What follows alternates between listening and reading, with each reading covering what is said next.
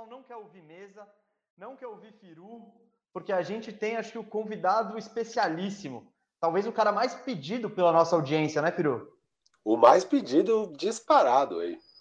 ele já era, ele já era para tá, ter vindo antes no bandejão, né? Infelizmente a pandemia deu aquela atrasada, mas a pandemia ajudou também, porque agora a gente está fazendo o bandejão ao vivo.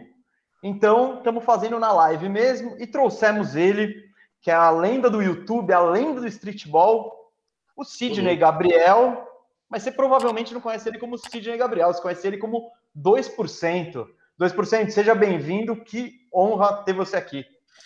Cara, satisfação total. Salve, rapaziada. Boa tarde para todo mundo aí. E valeu pelo convite aí, mano. Também tô ansioso para falar do clipão da massa, né? Vamos ver o que, que, que, que vai sair disso aqui hoje.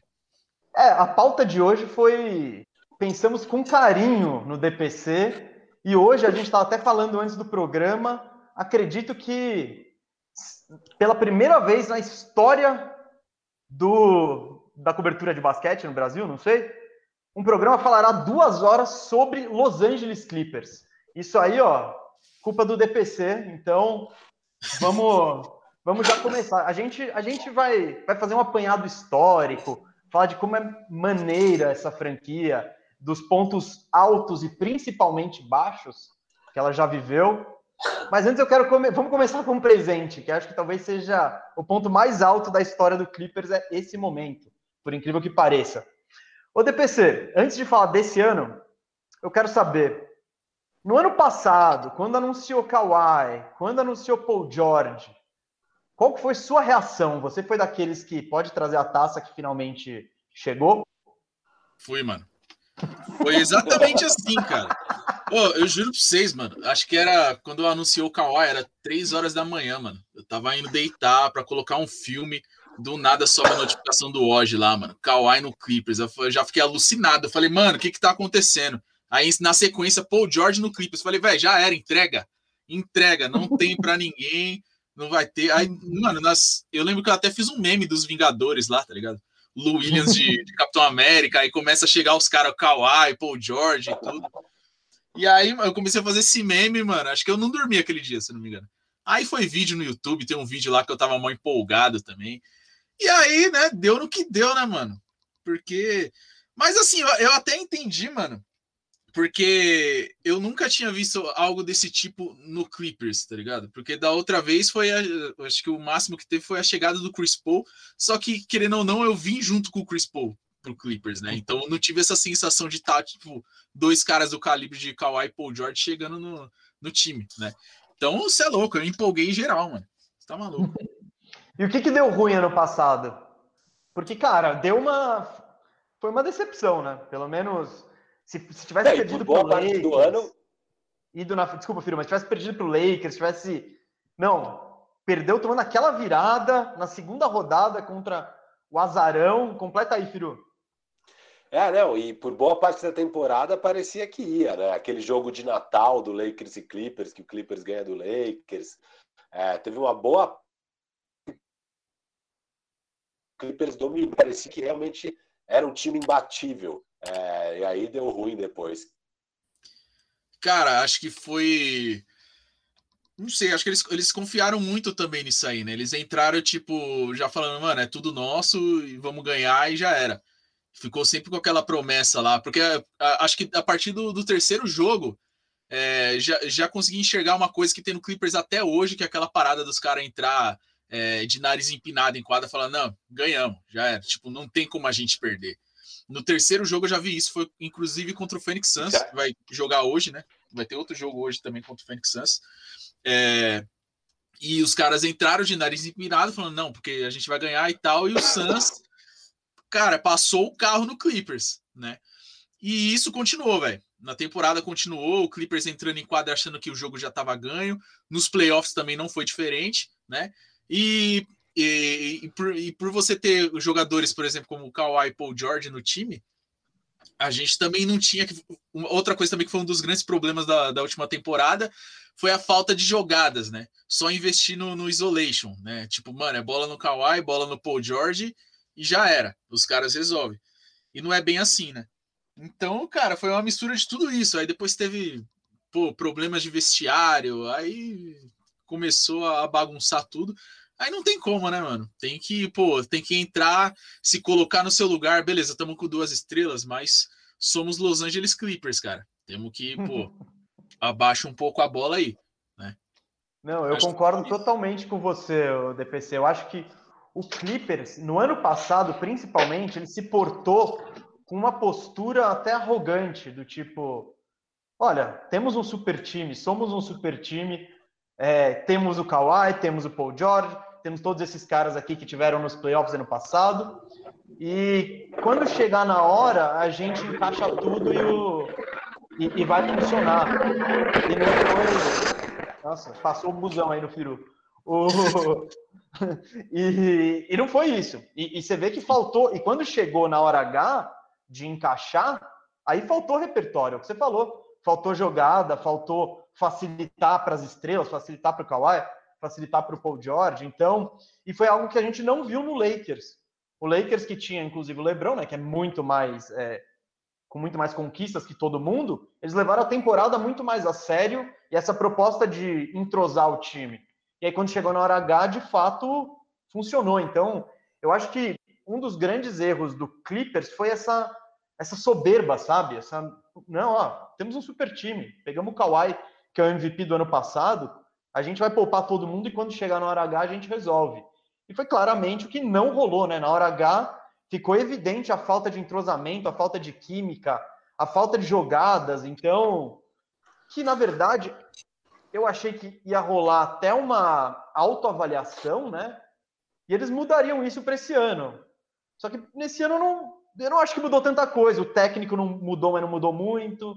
O esquema de jogo mudou, mas não mudou muito. Você viu alguma evolução aí? Como que você enxerga a, a passagem de um ano para o outro, a DPC? Cara, a gente melhorou em alguns aspectos. É, por exemplo, o Tyron Lu trouxe muita jogada. Ele trouxe bastante jogada. Você vê que é um time que trabalha muito mais a bola do que o time do ano passado, que era só isolation e já era isolation com, com Lou Williams e, e Montrezl Harrell também quando eles vinham do banco. E hoje tá bem diferente, mano. A gente está encontrando muitos caras abertos para o chute, por exemplo, o Batum, que está chutando muito bem da zona morta, tem o Morris também, que está com aproveitamento da bola de três impecável. Então a gente está achando bons jogadores.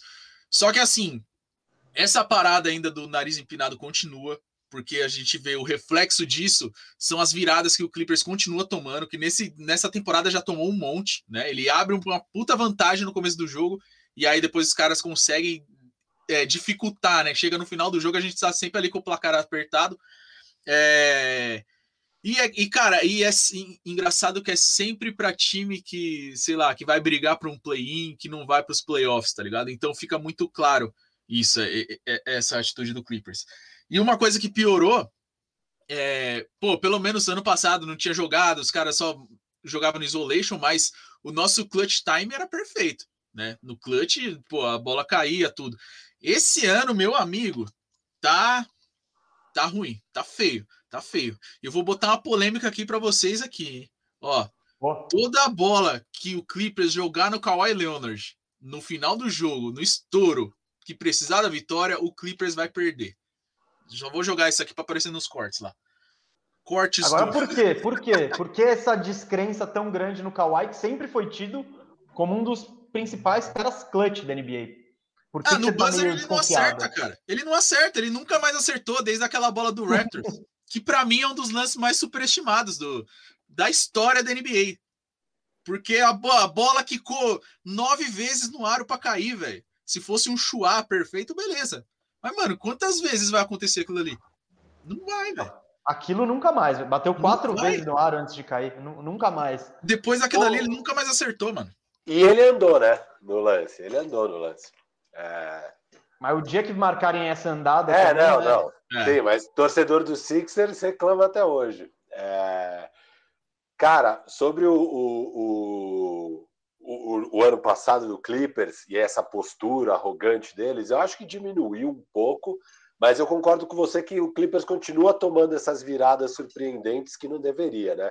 Uma coisa que eu tenho curiosidade, DPC, que, que você sentia, principalmente acho que ali naquele primeiro round contra o Dallas Mavericks, o Clippers estava com uma postura nojenta, né? Eles zoavam o adversário, tiravam sarro, os caras do banco aloprando os caras do Dallas, tipo, de uma forma desrespeitosa, assim. Jogada é... suja do Morris também. Isso. Não teve só isso, né? E não era só, não era aquele swag de um time, e, e que você até respeita, se é o Golden State Warriors, que já ganhou, que sei lá o quê. Mas era aquele Clippers que, enfim, era um favorito, mas ainda não tinha ganhado nada e tava com aquela postura muito arrogante. É, a minha dúvida é como é que isso era para o torcedor do Clippers ver o time que ainda estava bem, estava liderando aquela série contra o Dallas, é, assistir isso. Era um, era um gostinho legal, tipo, ah, que da hora, meu time tirando onda, ou dava uma sensação de, puta, essa aí não é a atitude certa, não tá legal, sei lá. Cara, por um lado, a zoeira no banco, a gente dava risada, não tem como. torcedor sempre vai ter, vai ter outra, outra opinião, né? É, mas isso aí veio, acho que desde a série contra o. Da série não, do jogo contra o Portland. Que os caras começou a zoar lá do. Teve até aquela piada lá do Cancún em Cancún. Era Cancún uh -huh. 4, né? Pro, os caras zoam o Lillard e tal. Essa zoeira aí, os, o pessoal tava vindo desde, desde desse jogo do Portland, tá ligado? O Morris, cara, naquele aquele lance lá que ele levou, que ele foi expulso, aquilo ali, velho eu não entendi por que, ele fez aquilo. Eu falei, mano, porque até aquele momento ele tava jantando, Luca. Tava jantando. Só colocar nas estatísticas lá, mano, o Luca acho que tava, sei lá, com um ponto, vários erros, turnover, e o Morris estava 100%. Eu não sei o que, que deu na cabeça dele, oito horas que deu na cabeça dele, dele dar um safanão no Luca, e aquilo ali poderia ter custado a série, né? Porque um lance daquele, você coloca uma empolgação no cara, o cara vai lá e mete outro game winner, que ele já tinha feito, né, no, no, no primeiro jogo. No, no, foi jogo 2, né, na verdade. Não me lembro. Acho que foi o jogo 2. acho que foi no 2. Jogo 2. É, isso aí você só empolga o cara, né? Graças a Deus deu tudo certo. Mas é aquilo, aquilo que eu falei, mano. Os caras entrando de novo de nariz empinado e dessa vez fazendo piadinha e tal, mas por um lado foi engraçado, mas por outro a gente perdeu, né? Então. Depois é, perderam. Acho que falta. É, Perdeu lá, na, né? na, outra, na outra rodada, claro. Sim. Não, não dá para dizer que perdeu por isso, mas dá aquela sensação de, puta, bem feito perder, né? Depois de se não. achar tanto e tal. É, é, a, é, o tipo de postura que você aceita até para um time que já é campeão, né? Mas um time que ainda não ganhou nada precisa se portar de outra maneira, que é um pouco o que o Gustavo falou, que era a postura do Lakers, de trabalhar duro, não ficar falando muito e o trabalho defensivo né, do Lakers também, levando tudo muito a sério a temporada inteira, para conseguir chegar bem na hora que importava. Né? É... Não, então, sobre, Firu, sobre isso, eu agora tentando defender um pouco o Clippers, o Kawhi ele é um cara que precisa de cuidados especiais, ele não é o LeBron. Então, é, deixá-lo trabalhar para ele ficar saudável o ano inteiro, para ele estar tá saudável nos playoffs, é fundamental mas o que a gente sentiu é que foi muito. Eles era muito, era o, reveza, e, e, era o revezamento do Kawhi com o Paul George. Não, um dia a gente põe um, um dia a gente põe o outro. Enfim, faltou, faltou repertório e faltou entrosamento, né? Então, é, tem que ser feita, porque o próprio Toronto Raptors, ele também poupou o Kawhi. Ele também não botou o Kawhi em back-to-back, -back, mas você via que ele estava totalmente integrado no esquema do time até porque talvez já tivesse um time antes com uma identidade maior. O, quando o Kawhi chega, eles parecem que falam: legal, temos o Kawhi, ele resolve, vamos deixar ele só só saudável que vai que vai dar tudo certo. Foi exatamente deu, isso. Né? Foi exatamente isso. Sobre a saúde do Kawhi, né? Esse ano ele já está bem mais saudável. Ele jogou 43 dos 52 jogos e ele está jogando quase 35 minutos por jogo, que é muito mais do que os últimos anos. E ele tá jogando back-to-back, -back, né? E os números deles no back-to-back -back são super bons. Ao mesmo tempo, o Paul George perdeu um pouquinho mais de jogos, quatro jogos a mais, ele jogou só 39 dos 52, mas ele tá curado da lesão do ombro, né? Aquele ano, o primeiro ano, ele estava voltando da lesão. É, ele mesmo falou no, no nessa pré-temporada, falando: Cara, é difícil voltar de uma lesão dessas que eu tive. Você não vai ficar 100% de cara. E ele, de fato, começou o ano muito bem, ele está tendo uma boa temporada, também está melhor, parece estar tá bem saudável. Eu acho que, de uma maneira geral, os dois estão bem saudáveis. É, a desculpa da saúde deles não dá mais para ter. E eles também estão mais entrosados, que era uma outra desculpa. Puta, eles jogaram poucos jogos juntos ano passado. Esse ano já são 35 jogos que eles jogaram juntos. Então, dos 39 jogos do Paul George, só quatro o Kawhi não estava, né?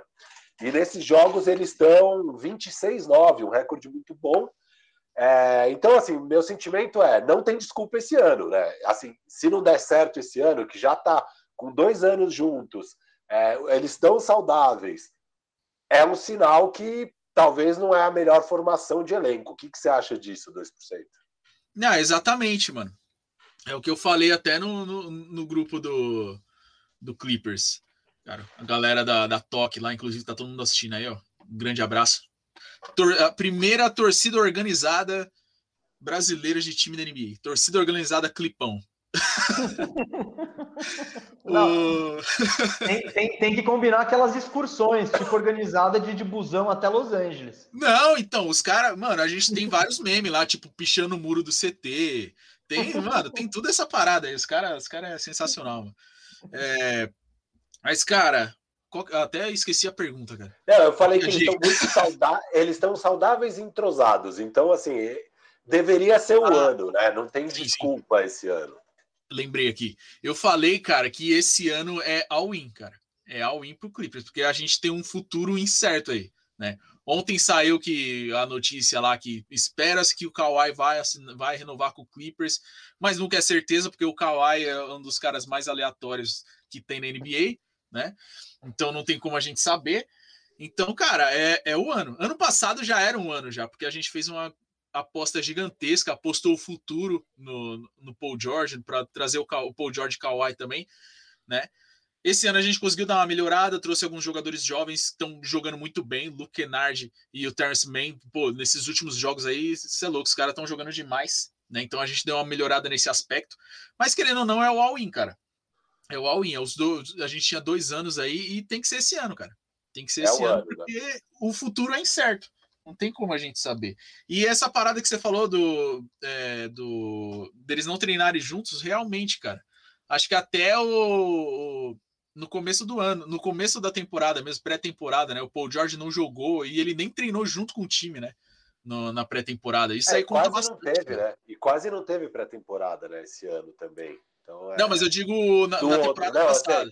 Não, do outro porque ele estava lesionado. E nesse ano quase não teve pré-temporada também. Então, mas de uma maneira geral, juntando os dois anos, é. já começa a ter mais entrosamento. Sobre a extensão do Kawhi, eu vi essa notícia e o, e o reporte o que ele fala é que a não ser que tenha uma virada dramática de destino, o Kawhi vai hum. assinar que, Ou que seja... seria uma virada dramática? Não, então, na sua opinião, DPC, o que, que seria essa virada dramática? O que, que precisa acontecer para o Kawhi não assinar? É cair no primeiro round? É cair no segundo round? É não pegar final? O que, que seria aí? Cara, acho que tem que cair no primeiro round e os caras cair na porrada no vestiário. Porque eu, eu acho que o Kawhi não larga aquela casinha dele em San Diego por nada, cara. É, Quem né? que vai dar. Que time que vai dar a liberdade? A não ser que seja o Lakers, né? Não sei. Mas que time que vai dar a liberdade do cara morar em San Diego enquanto todo mundo mora em Los Angeles e tem que ficar esperando ele chegar pro voo sair para quando eles vão, né, viajar para jogar com os outros times, né? Então, sei lá, aqui no Clippers ele tem todas as mordomias, tudo que ele queria, né? Então, pô, aqui é o cenário perfeito. Agora, cara, tem que acontecer uma coisa bem dramática aí, né? Você acha que então, num cenário, num cenário que cai no segundo round, não tem treta nenhuma, tá beleza, ele assina.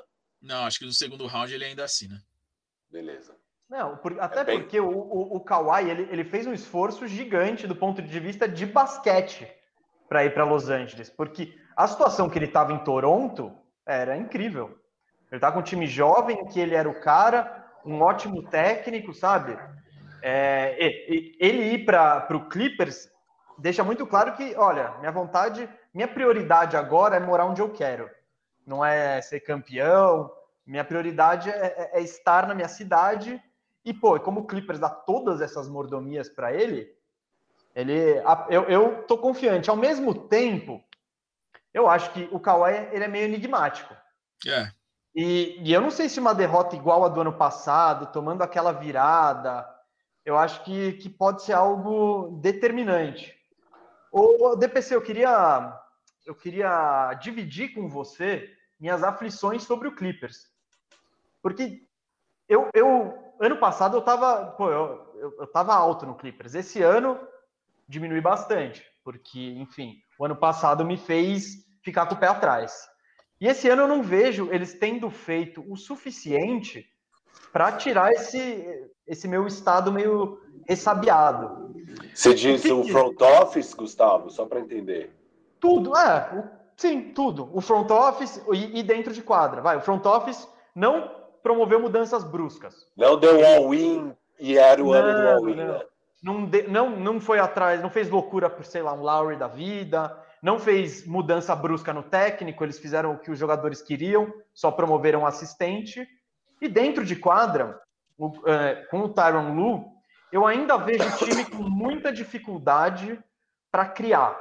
Criar a jogada e criar arremesso fácil, para facilitar a vida do Kawhi. Hoje o Clippers, ele tem o. Ele é o melhor time chutando de três na NBA.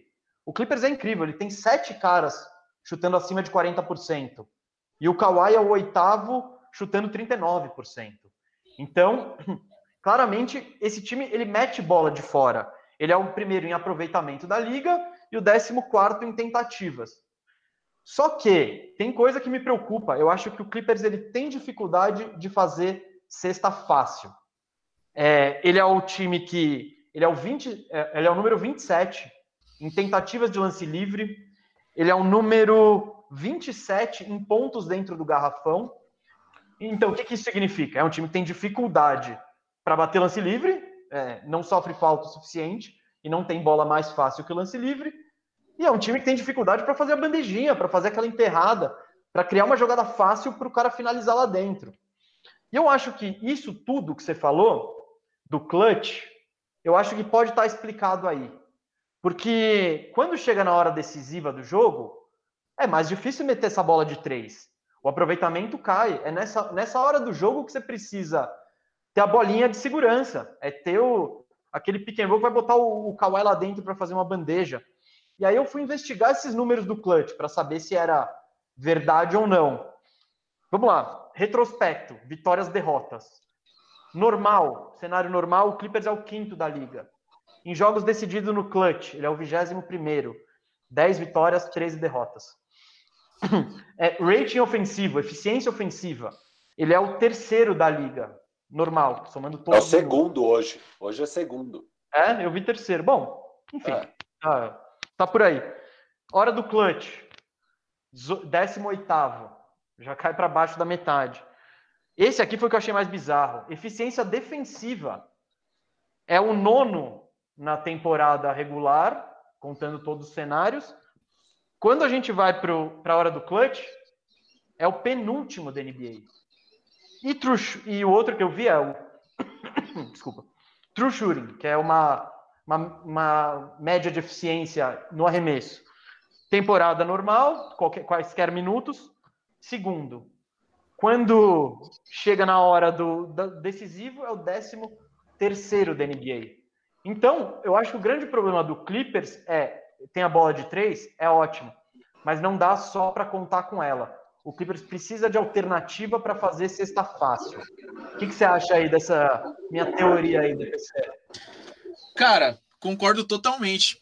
Aquilo que eu disse lá sobre o, o, essa decadência do clutch né, nessa temporada.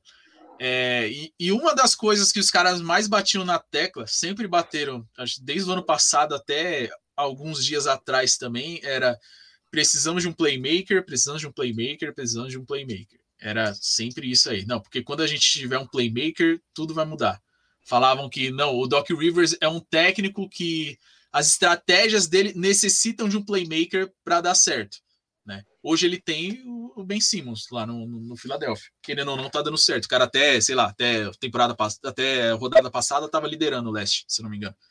E, e é isso, cara. Agora chegou o Rondo. O Rondo, nesses dois jogos, né, ele entrou um pouco mal, né? Mas pô, não tem, não dá para a gente avaliar um cara totalmente só utilizando dois jogos. Precisa de muito mais jogos para a gente ter certeza do que esse cara pode fazer. É, o Rondo ele teve alguns erros no jogo, mas os que ele acertaram ele facilitou bastante a vida do, do Kawhi, né? Inclusive até o Kawhi falou isso aí na entrevista, facilitou a vida do Batum, de todo mundo. É, Mas assim, eu acho que é, falando desses pontos dentro do garrafão, é mais aquela coisa de tipo, como eles têm um bom aproveitamento na bola de três, então acho que todas as jogadas estão sendo para deixar os caras livres no fora, né? Por isso que a gente tem um bom aproveitamento do Batum, do Morris também, que eu tinha falado. É, mas realmente, cara, no, uma coisa que acontece também é, o Clippers ele tem um bom trabalho de bola. Ele tem, tem, tem bastante coisa. Mudou muito. Só que é até um período do jogo. Por exemplo, até a metade do terceiro quarto. Depois daquele trabalho de bola que tinha no começo, acabou. Aí virou só isolation e aí virou uma bagunça total, né? Então acho que falta esse cara para tipo para botar a bola debaixo do braço e falar não, vamos tentar fazer alguma coisa o Rondo veio para isso, né? Ele não é mais aquele cara, o Rajon Rondo do Boston Celtics, né? O, o Rajon Rondo aí que acho que ele liderou quatro vezes a liga em assistências aí nessa última década. Mas é um cara que, pô, um armador que é inteligente, o cara nunca vai esquecer do que ele sabe fazer, né, mano? Não tem como. Então a gente tem que esperar para ver o que, que vai ser desse Rajon Rondo no Clippers, né? Essa é a missão dele. Né? Vamos melhorar alguma coisa. DPC, considerando que ele seja o Rondo que ele foi nos playoffs do ano passado, é... que, que, que, que você sente? O Clippers com o Rondo do Lakers do ano passado é o suficiente aí? É o que precisava? Vai confiante?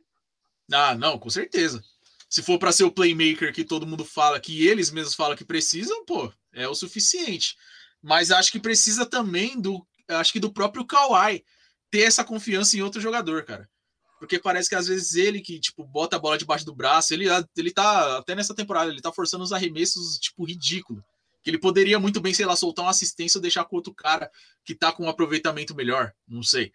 É, mas ele precisa dessa confiança em outros jogadores, num playmaker, num Paul George da vida, para às vezes tentar também é, matar mais bolas no clutch, né? Então, acho que precisa dessa confiança aí. Sobre o Kawhi, eu, eu acho que o ponto que ele mais precisa melhorar, e eu adoro o Kawhi, eu acho ele um jogador incrível, é, eu acho ele um cestinha fantástico, um defensor fantástico. Eu, o meu maior, a minha maior crítica em relação ao jogo dele é que ele, ao contrário do LeBron, e eu acho que é isso o que mais diferencia os dois, o Kawhi ele cria menos para os outros. Ele não, ele, ele, ele, quando ele passa a bola, ele não dá aquela ele passe de facilitador. Ele, em geral, ele dá aquele passe de não tenho mais o que fazer. Top. Não é. E o Lebron não. O Lebron ele já tá pensando na jogada em, pô, não, eu que vou finalizar, não. Tem o cara ali aberto, então eu vou pensar no cara aberto. Não.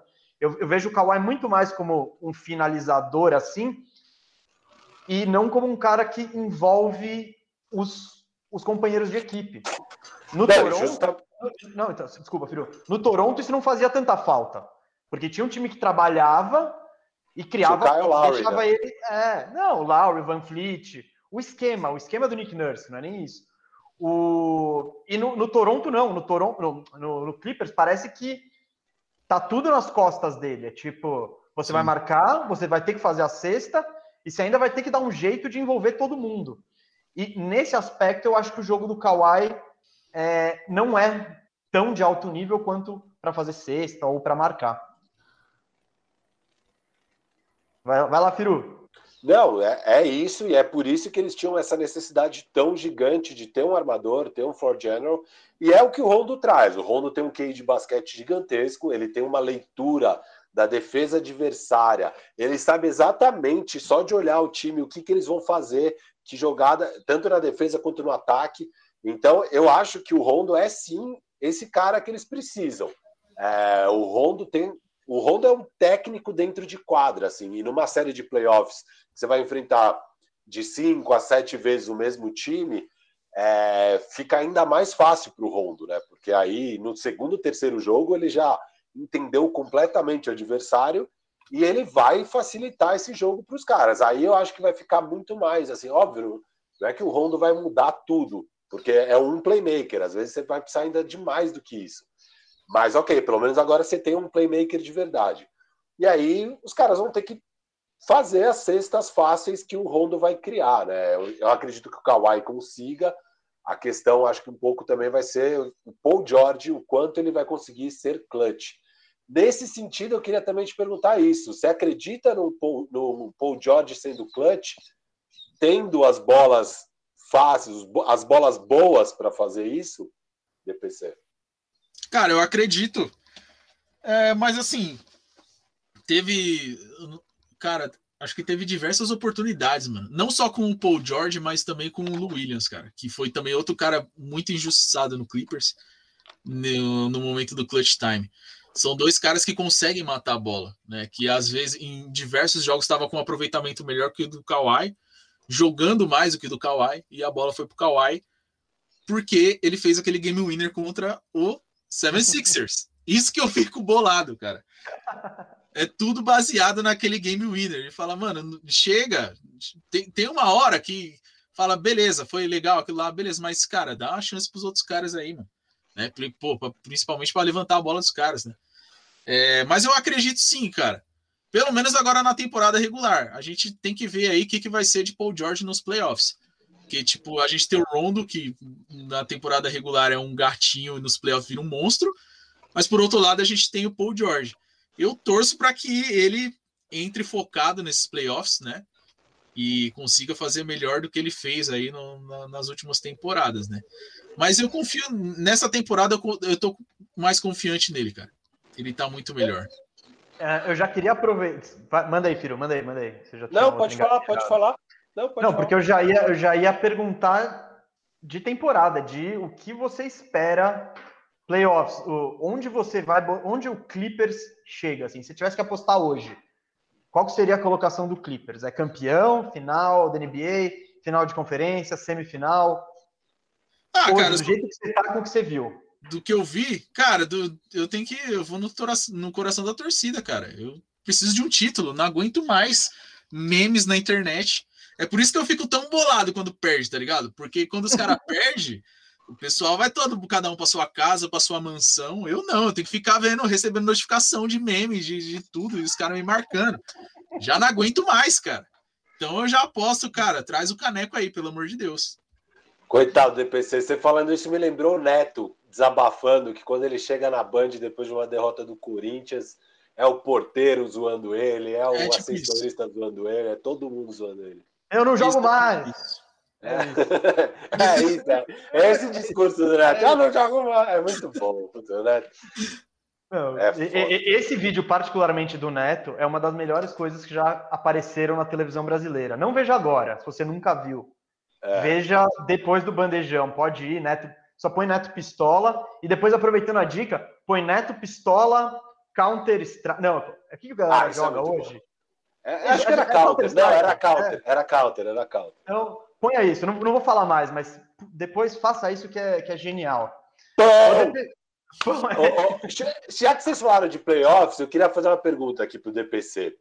É, cara, que, que você prefere, DPC? Já que você está almejando o título, qual caminho você prefere aí para o seu clipão nos playoffs? Porque o que, que pode acontecer aqui? Vocês podem ficar em terceiro lugar, com o Denver em quarto, Portland em quinto. Acho que a disputa é, você, é, é Clippers e Denver pelo terceiro e quarto lugar, e Lakers, Portland e Dallas pelo quinto, sexto e sétimo. Mas o que pode acontecer então é um terceiro contra sexto, Clippers e Lakers, no primeiro round. Ou você prefere deixar o Nuggets com essa bucha e pegar o Portland primeiro? Portland, vocês vão bem contra o Portland, né? Acho que é o melhor matchup para o Clippers é o Portland. Pegar o Portland, depois vocês pegariam provavelmente o Utah, porque o Utah deve ganhar do oitavo lugar, para só na final pegar o Lakers. Por que, que eu pergunto isso? porque o Lakers, provavelmente no primeiro round, vai ser o pior momento do Lakers. O Lakers ainda vai estar tá com, com o LeBron e o AD voltando de lesão, é, pegando o ritmo, etc. e tal. Com certeza é mais difícil pegar o Lakers numa eventual final do que no primeiro round. Ainda assim, óbvio que é melhor pegar o Portland do que o Lakers.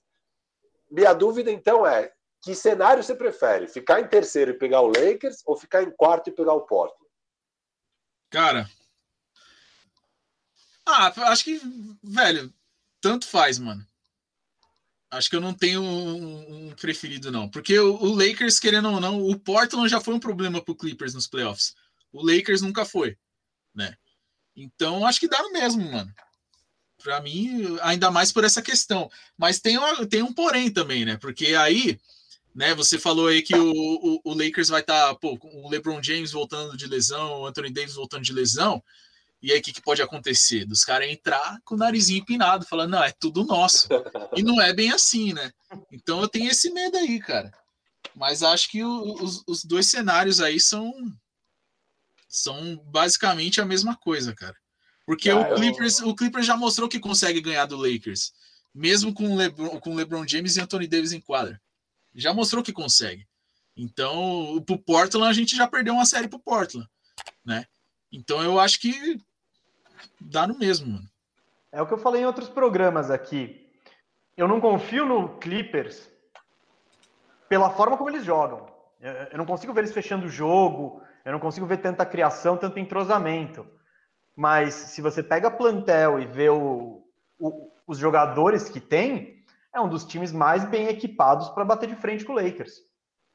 Só pra, porque só para só pegar o LeBron, você já vai ter o Kawhi e o Paul George. Claro, é, é, impossível parar o LeBron? É, mas esses caras vão dar, vão fazer o trabalho dele o mais difícil possível. É, enfim, só que o, o, eu fico cético mais em relação ao, ao Clippers, jogo após jogo, provar que não consegue fechar o jogo. E aí teve um, semana retrasada, não sei se você lembra desse, DPC. Eu lembro que foi contra o meu time, né? O, o Vavo, inclusive, estava comentando, mandou um abraço pra gente, já mando outro.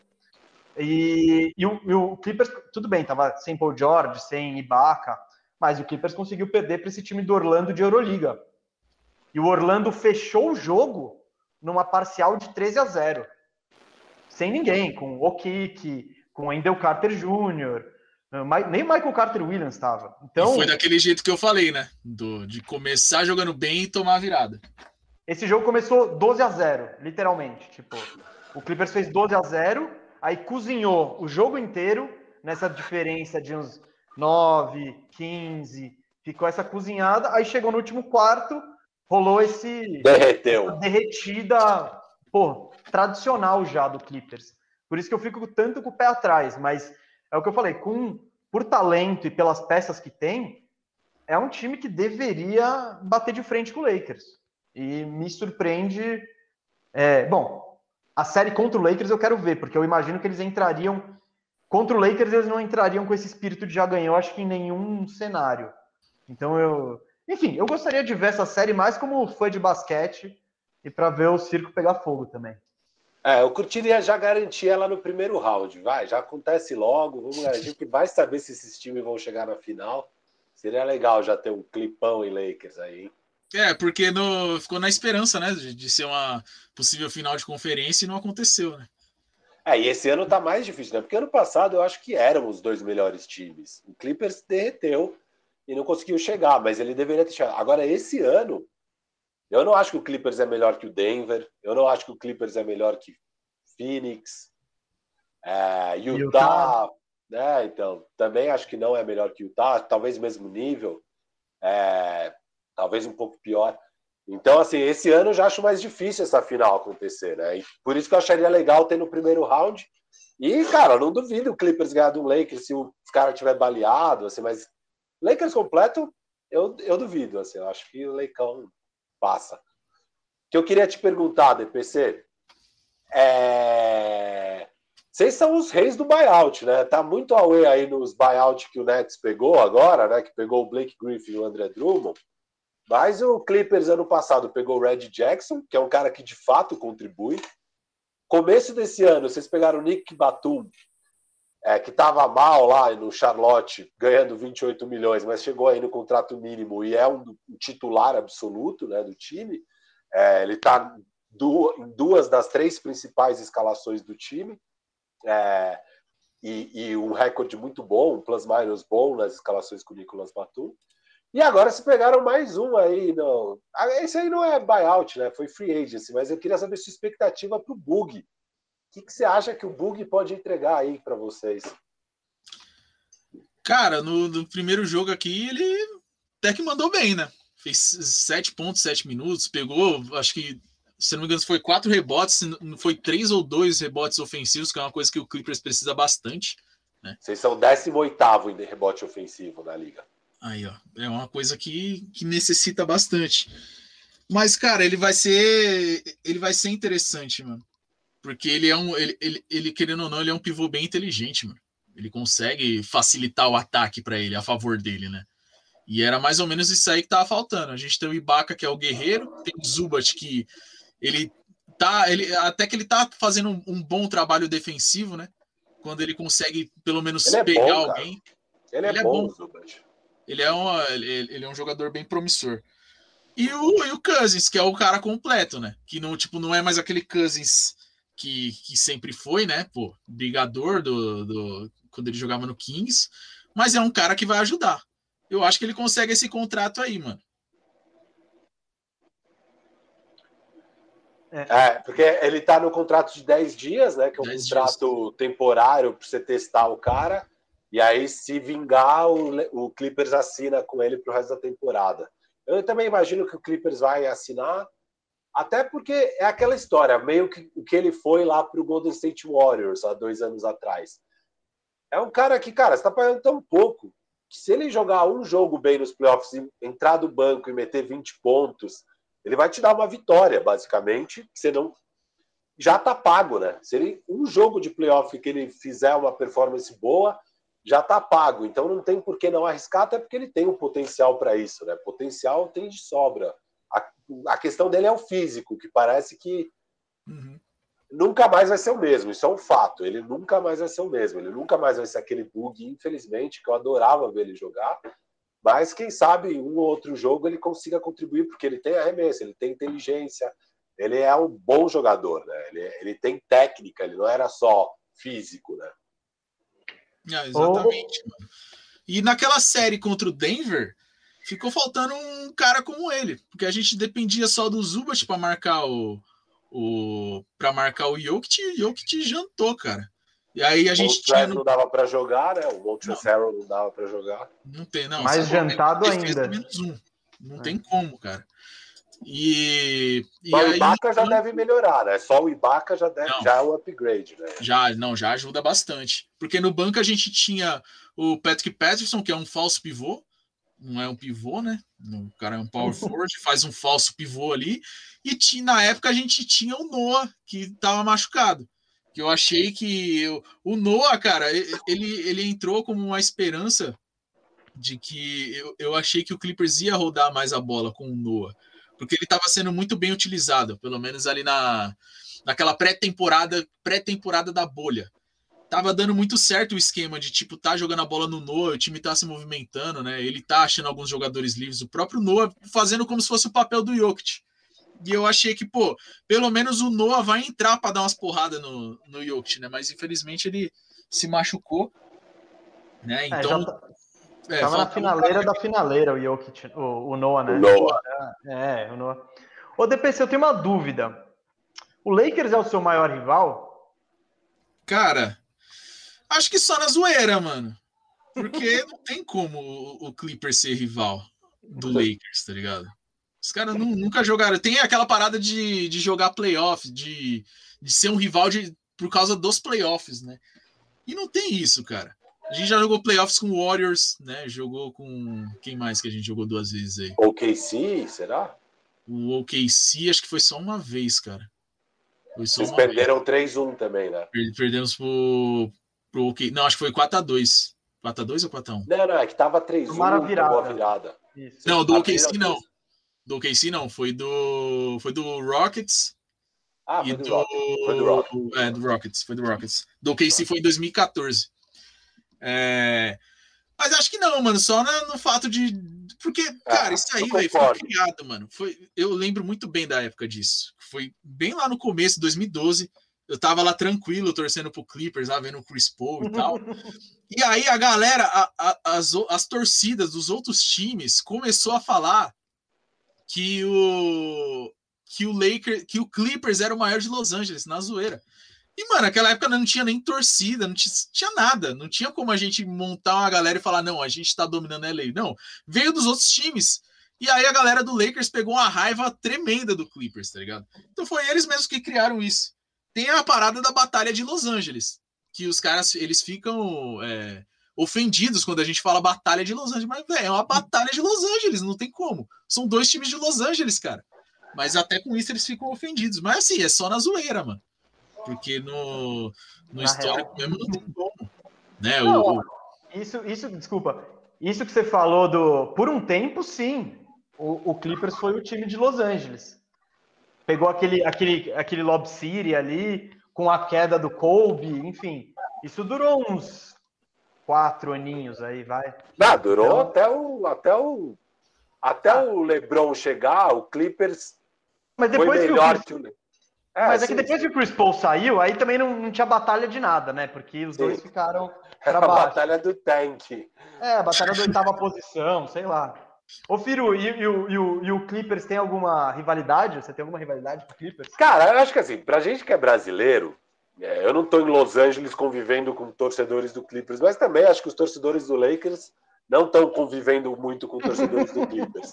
Mas, assim, sem dúvida, para o torcedor do Lakers lá da Califórnia, o maior rival é o Boston e tal, mas eles até devem ter alguma dor de cabeça que eu não tenho absolutamente. Para mim, o Clippers não é meu rival.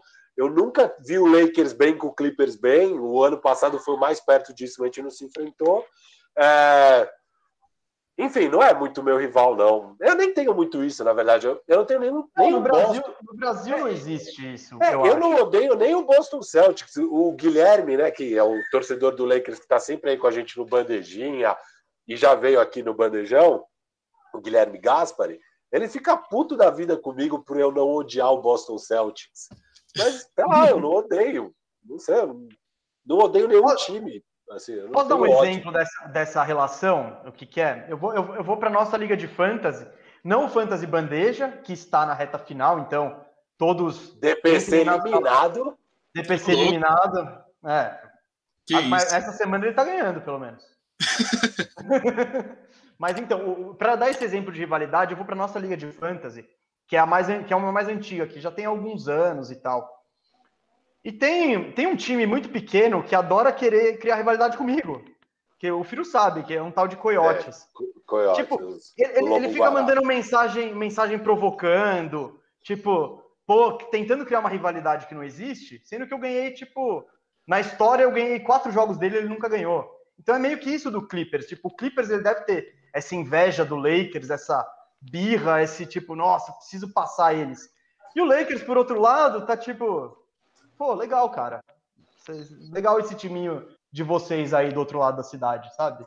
Eu acho que é meio que, que por aí, que não incomoda, nunca incomodou. E foi, e foi, muito bom, né? Porque foi o ano inteiro passado de a, a imprensa e a expectativa de que o Clippers era o favorito e tinha o um outdoor ali de a cidade é nossa agora, do Kawhi com a, a com a Reebok. New Balance. New com a New Balance, Balance. É. O Kawhi com a New Balance, falando é, é, a minha cidade, sei lá o quê. E, cara, vai lá, o Lakers é campeão, né? Assim, não, não tem como. Essa rivalidade parece que nunca vai colar, mas vamos ver. O Clippers agora tá num caminho bom, tá bem administrado, tem chance de ser um time relevante aí por bastante tempo. Mas é, colocou em risco aí todo o futuro na troca pelo Paul George, né? Vocês deram cinco first rounds, mais o Shea Gildes, que é uma base para o futuro, e o Galinari. Mas eu digo de futuro, Shea e cinco picks, mais dois swaps. Aliás, eu queria até te perguntar disso. É óbvio que o Clippers tinha que fazer isso, porque foi a condição imposta pelo Kawhi para ir para lá, e é melhor você ter Kawhi e Paul George do que tudo aquilo. Mas se o Clippers conseguisse convencer o Kawhi de que a situação atual era no mínimo tão boa quanto trazer o Paul George por esse preço e ele topasse mesmo assim, o que, que você preferiria, o, o, o DPC? Você preferia não ter feito essa troca e ter ficado com o Shea e o Galinari e todos esses picks? Ou você teria trazido o Paul George, que precisa de duas superestrelas para brigar por título e vambora? Não, eu, eu apostaria no Paul George. Eu sou totalmente o contrário. Eu não gostava do, do Shea, muito menos do Galinari. Então, para mim, velho, falei. Você não ó, se arrepende dessa troca? Eu não. Fala, mano, tchau e benção. Os caras vão até me xingar no grupo agora, com certeza. Mas eu sempre falo, eu falo, velho, eu não, não, gosto e já era. Eu acompanhei ele no outro ano depois no Oklahoma. Jogou muito bem a temporada regular, mas nos playoffs sumiu. E o Galinari sumiu de novo. Galinari, para mim, é um sabotador, cara. Esse aí quero bem longe. Você tá maluco. Eu, eu, acho que, eu acho que é complexo mesmo, porque com o Kawhi, você tá sempre no win now mode, né? Você não tá pensando no futuro. E o Shea, você não vai ganhar agora com ele, porque ele precisa de experiência. Ele tem muito futuro, mas realmente, para os playoffs agora, é, não dá. O que eu acho é que você tem do Shea, você assinou o Kawhi, você tá com o Shea, aquele monte de picks, você tem o Pat Bev, você tem o Lou Williams, você tem um monte de assets. E você tem flexibilidade, porque você ia ter cap space, ia ter as coisas. Eu acho que você faz uma troca aqui, uma troca ali, e monta um time muito mais coeso. É, você não teria que pagar essa nota no Marcus Morris, porque você já tem o Galinari, é, e você deu picks também lá pro, pro Knicks para trazer o Marcus Morris. Tem várias coisas aí. Eu acho que não seria o time para brigar por título com a base Shea e Kawhi, mas eu acho que você poderia usar o Shea numa troca mais vantajosa, porque eles só conseguiram o Sam Prest só consegue tirar tudo aquilo do Clippers porque ele sabe que é o preço pelo Paul George mais o Kawhi. Uma vez que o Kawhi já está no Clippers, o outro qualquer time que o Clippers for negociar não vai ter essa essa poder de barganha gigantesco que o Sam Prest tinha ali com o KC.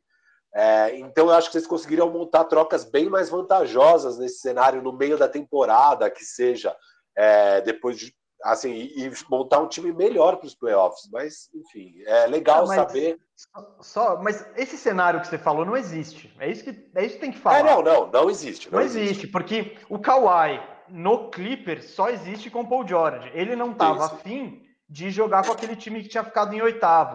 Ele não queria jogar com o Shea, não queria jogar com o Galinari, não queria jogar com esse e cara. E o, o Paul George nem era a primeira opção dele. A primeira opção dele era o Jim Butler poderia acontecer. Não, não, não sei se ia ter cap space suficiente de você manter o. Porque o time Butler era free agent também, né? Naquela. naquela... Eu não lembro se era. Ah, sempre dá para fazer um sign and trade. Sabe, você mete três piques ali, o cara faz um sign and trade com você, dois piques, um pique. Você manda o Shea. Só pelo Shea, eu acho que o, o Sixer já faria um sign and trade. Então. então mas o ponto é que, é que, que não, não existe esse cenário o grande erro para mim foi do GM Kawhi Leonard. Isso. Porque, porque o Kawhi ele falou: eu vou se me trouxer o Paul George ou outra estrela. Se ele fala só eu vou, vamos tentar melhorar em volta, você não tem essa pressão, você tem, pô, você ia ter, é o que o Piro falou, você ia ter flexibilidade, você ia ter contrato expirando para ir pegar peças complementares que fizessem mais sentido. Eu, só que o cenário de não, não foi uma decisão do Clippers, foi a decisão do Kawhi. Isso que é. Isso. Ah, mas. Claro. Cara, fazia um total sentido pela temporada que o Paul George estava fazendo. Ele foi top, top 3 MVP, ele, mano. É, ele tinha brigado por MVP. Sim. Então, cara, ele tava jogando muito. Então, acho não, que o Clippers acho... até deu, tipo, nem pensou, falou, mano, toma e já era, tá ligado? Eu acho essa troca totalmente defensável. Eu, sabe, pô, vendo depois, ah, o Kawhi poderia ter pensado assim, assim Primeiro que a NBA não funciona assim. A estrela quer jogar com a estrela. Ainda mais nessa era que a gente vive. Então, e, e a opção do Clippers era põe o Kawhi. Ainda mais o Kawhi vindo de título, né? O Kawhi é. vindo de título vai falar: não, vou sair daqui para jogar com o Shea. Não vai, é. óbvio. Não vai. Então, exato. É, é isso, é a condição. Então, eu acho que essa troca, ela não tem como criticar ela. Ela foi maravilhosa para o KC e foi super válida para o Clippers. Se as peças não estão encaixando, aí é outra, outra, outra questão. Mas juntou dois grandes jogadores, sem dúvida, assim. E ainda manteve peças interessantes no time. Então, sei lá, eu acho que essa troca não dá para pegar muito no pé. Uh, porém, na história do Clippers, tem muita coisa para pegar no pé. Então, ô DPC, eu queria te convidar para a gente fazer uma história uma viagem sobre essa história maravilhosa ah, franquia. Isso é, isso é uma ofensa, que isso? Não vamos fazer isso não, cara. BPC, cara, tem tanta cagada aí no meio, tanta cagada, tanta cagada. Eu fui dar uma, uma averiguada nessa história. Tem um texto de um jornalista americano que eu gosto muito que chama Bill Simmons. E ele, quando o Blake Griffin ele foi pro ele foi draftado pelo Clippers, ele escreveu uma coluna gigante implorando para o Blake Griffin não ir para o Clippers porque esse time era amaldiçoado. Até, é, não, e é um textão, textão, é estilo, desculpa, estilo carta mesmo. E ele, pá, não vai, não vai por isso, isso, isso. E ele enumera praticamente todas as cagadas que a franquia fez na história. E eu separei algumas delas aqui, entre cagada, má sorte incompetência, o Clippers ele acumulou anos e anos de fracasso. O Clippers, quando surge essa franquia? Essa franquia surge em 1970, com, em Buffalo, na expansão da NBA, é o Buffalo Braves. Eles ficam lá até 70. Aliás, eles ficam. Eles. Nos seis primeiros anos, eles têm uma campanha bem boa. Eles chegam três vezes na semifinal de conferência. É um time capaz. O que, que muda? E é aí que dizem que começa essa maldição, né? Em 76, o time é vendido por um grupo que pretende mudar o, a franquia para Hollywood. Eles querem. É uma galera que quer levar o, o Clippers para outro lado do país. Ninguém gostou disso na época. Eu tenho manda, uma teoria manda, disso aí, mas depois eu falo. Não, não, manda agora, manda agora. Tem certeza? É, é, muito grande, é muito grande. Termina não, de falar do Buffalo aí, eu falo depois. A galera acho que até sabe disso aí. Mas beleza. Não, não, manda, porque eu tô com. Cara, aí eu já emendo depois. Tranquilo, não, tempo a gente tem. Mas é uma teoria. Eu já quero explicar primeiro aqui que quem fez essa teoria foi um torcedor do Lakers. Não fui eu, foi um torcedor do Lakers. Então, ó, é porque no final da temporada tava aquela disputa, ah, quem que é melhor, o, o, o Lakers ou Celtics, né? Porque ambos com 17 títulos. E aí surgiu um torcedor com um artigo lá de sei lá quantos anos atrás, mostrando que o Clippers tinha 13 títulos da NBA.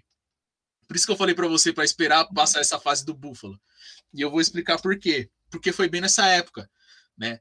O que o, o, o, foi uma troca que aconteceu de donos, né? Na verdade, dono das franquias. O dono do Celtics queria uma franquia levar a franquia do, do Celtics para Los Angeles, mas a para Califórnia, na verdade, mas a NBA não, não permitiu, porque falou, mano, você é louco, vai levar lá para lá, não, não faz sentido.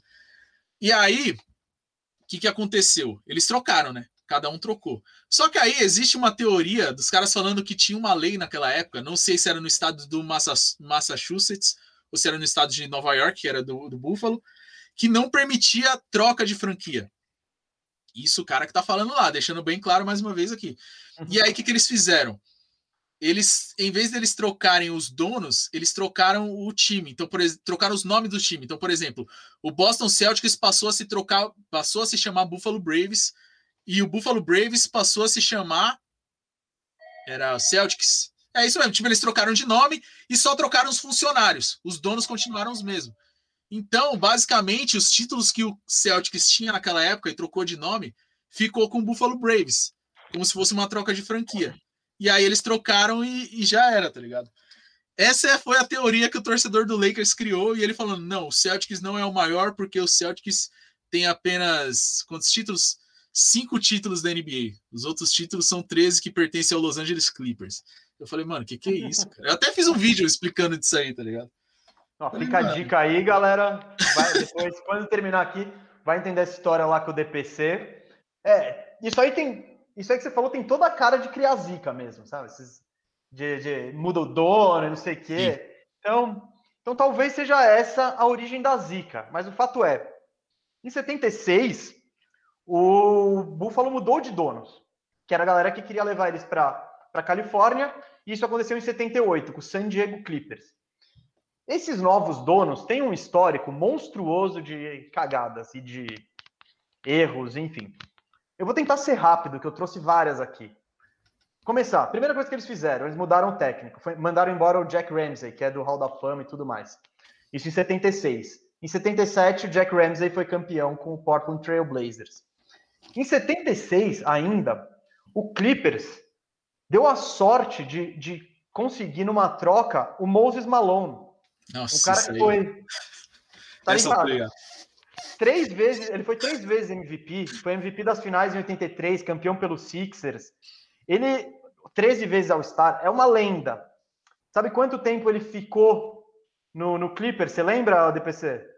Quanto tempo ele Cara, jogou no Clippers? Foi, um, foi, foi uma temporada só, né? Acho que nem isso. Foi seis minutos. Nossa. Seis minutos. Deram dois jogos para o cara, ele jogou seis minutos no total, foi trocado na sequência por um tal de, sei lá, por alguém que não, não, não rendeu, evidentemente, tanto quanto o Moses Malone. O Clippers, nessa época, eles tinham, ele tinha um cestinha, o, que era, ainda era Braves, né? Isso é 76. Bob McAdoo. Eles trocaram, eles mandaram, eles venderam o McAdoo para o Knicks. Tipo, simplesmente venderam. Ele que tinha sido MVP dois anos antes, foi vendido. E veio, veio em troca um tal de John Gianelli, que ninguém nunca ouviu falar por motivos óbvios. Uh, em 77, o Clippers ele trocou o novato do ano por um cara horrível, por um tal de Billy Knight.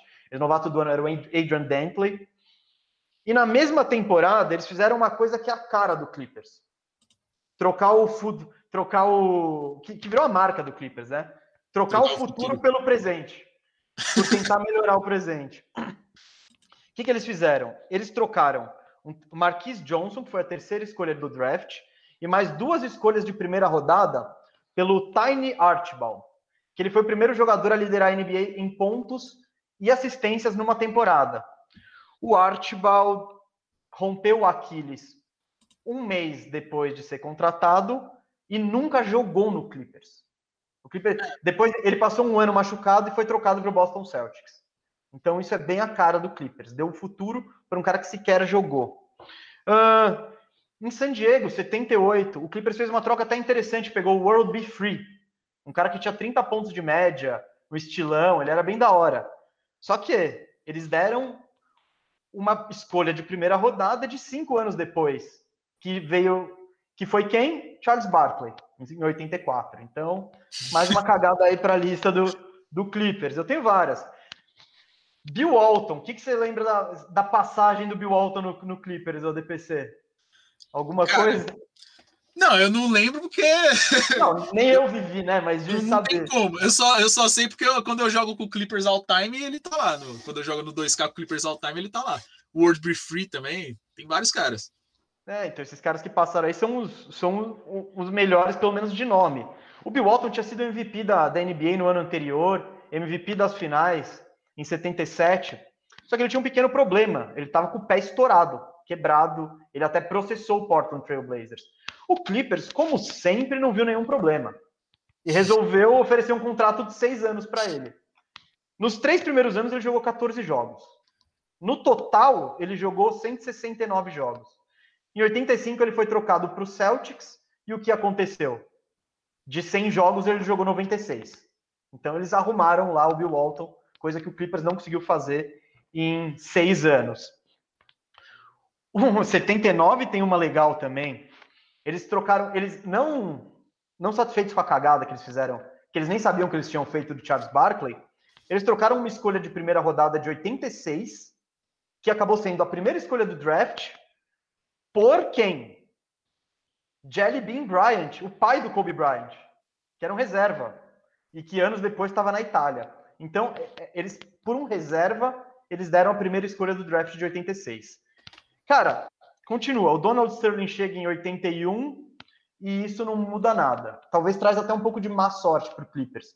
Porque não, em 80, é, não, porque em 82 eles escolheram Terry Cummings na segunda escolha. Ele foi o novato do ano, rompeu o ligamento. Ficou, ah, não, ele teve, foi descoberto um problema no coração dele. E aí ele foi trocado dois anos depois. Em 86, o Clippers, no espaço de um ano, perdeu os três melhores jogadores do time por lesões que ou acabaram com a carreira ou debilitaram a carreira de um jogador para frente. Foram o Derek Smith, Marquis Johnson e Norm Nixon. Então pensa, você tem três caras. Pensa hoje. É como se o Kawhi, o Ibaka e o, e o Paul George no mesmo ano se machucassem com lesões que eles nunca mais fossem os mesmos. Isso é muito Clippers. Aí tem, aí depois chega uma, uma série de cagadas de draft. 87, quarto pick, eles escolhem o Red Williams. Scottie Pippen sai na quinta posição. Também tem Kevin Johnson, Horace Grant, Red Miller. É um draft pesado. Em 88, o Clippers tem o primeiro pick e pega um cara bom, o Danny Manning, que inclusive jogou contra o Brasil no PUD 87, ele estava lá naquele jogo.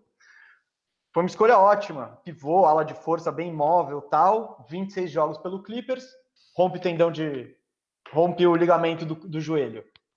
Nunca mais virou. A explosão que ele tinha nunca mais foi a mesma. A gente está chegando. 89, esse é demais. Esse é, putz, eu, eu, eu li isso e fiquei abismado. O Clippers, né, com temporadas horríveis atrás temporadas horríveis, tem o segundo pique em 89. Quem que eles pegam? Danny Ferry. Ele era um, tipo um, sei lá, um Ryan Anderson, um primitivo, assim, vai. Então ele já não era grande coisa. Mas teve um negócio. O Danny Ferry se recusou a jogar no Clippers. Ele falou: não vou jogar no Clippers. Ah, mas você tem que jogar no Clippers. Não, vou jogar na Itália. Ele foi para Itália. Então, ele Caraca. gastou. Não. É bizarro, mano, é bizarro. E aí o Clippers foi forçado a trocar o segundo pick por, tipo, duas escolhas ruins de primeira rodada e o Ron Harper. Então, isso, isso, isso é o Clippers. Aí, 91, 92, eles contratam o Larry Brown, o time melhora, pega playoff, legal. 93, o Larry Brown quer sair. O Danny Manning quer sair também e ele rejeita a extensão de contrato. Aí, o Elgin Baylor, que é o GM, é um dos, é um dos jogadores mais incríveis da história e um dos GMs mais chacota da história. Ele, o Elgin Baylor dá um jeito de trocar o Manning pelo Glenn Rice, que seria um bom negócio. Só que o Donald Sterling, ele entra na jogada e fala: a gente não vai perder o Manning. E ele veta a troca para tentar convencer o Manning a ficar o Manning assina por um ano e vai embora depois, sem ganhar nada. Uh, cagadas de draft, 95. Ô, DPC, Oi. esse é um quadro que é para ver se a gente tira umas lágrimas de você, tá? Vamos ver se você chora até o fim desse é tipo Não, eu vi aqui, eu, eu tô vendo os comentários, a galera falou que você já despertou 35 depressões mim. Não, é. é depois tá, eu... até uma dor aqui, eu não sei o que, que, que tá acontecendo, cara. É, vai ser pesado, lado, aguenta firme, aguenta firme, aguenta. vai ser pesado. Faltam só mais uns 15 anos. Mas por outro lado, a gente quer mostrar que, cara, você tá acompanhando o auge do seu time histórico. É tipo, não, com certeza. Não tem tempo melhor para torcer pro Clippers era do que agora. de ouro. Então, pra gente, pra audiência do Bandejão saber também, que estamos vivendo Golden Age do Clippers. Eu tenho 95. Segundo pique, McDyess, eles podiam ter pego Kevin Garnett, Jerry Stackhouse, Rashid Wallace.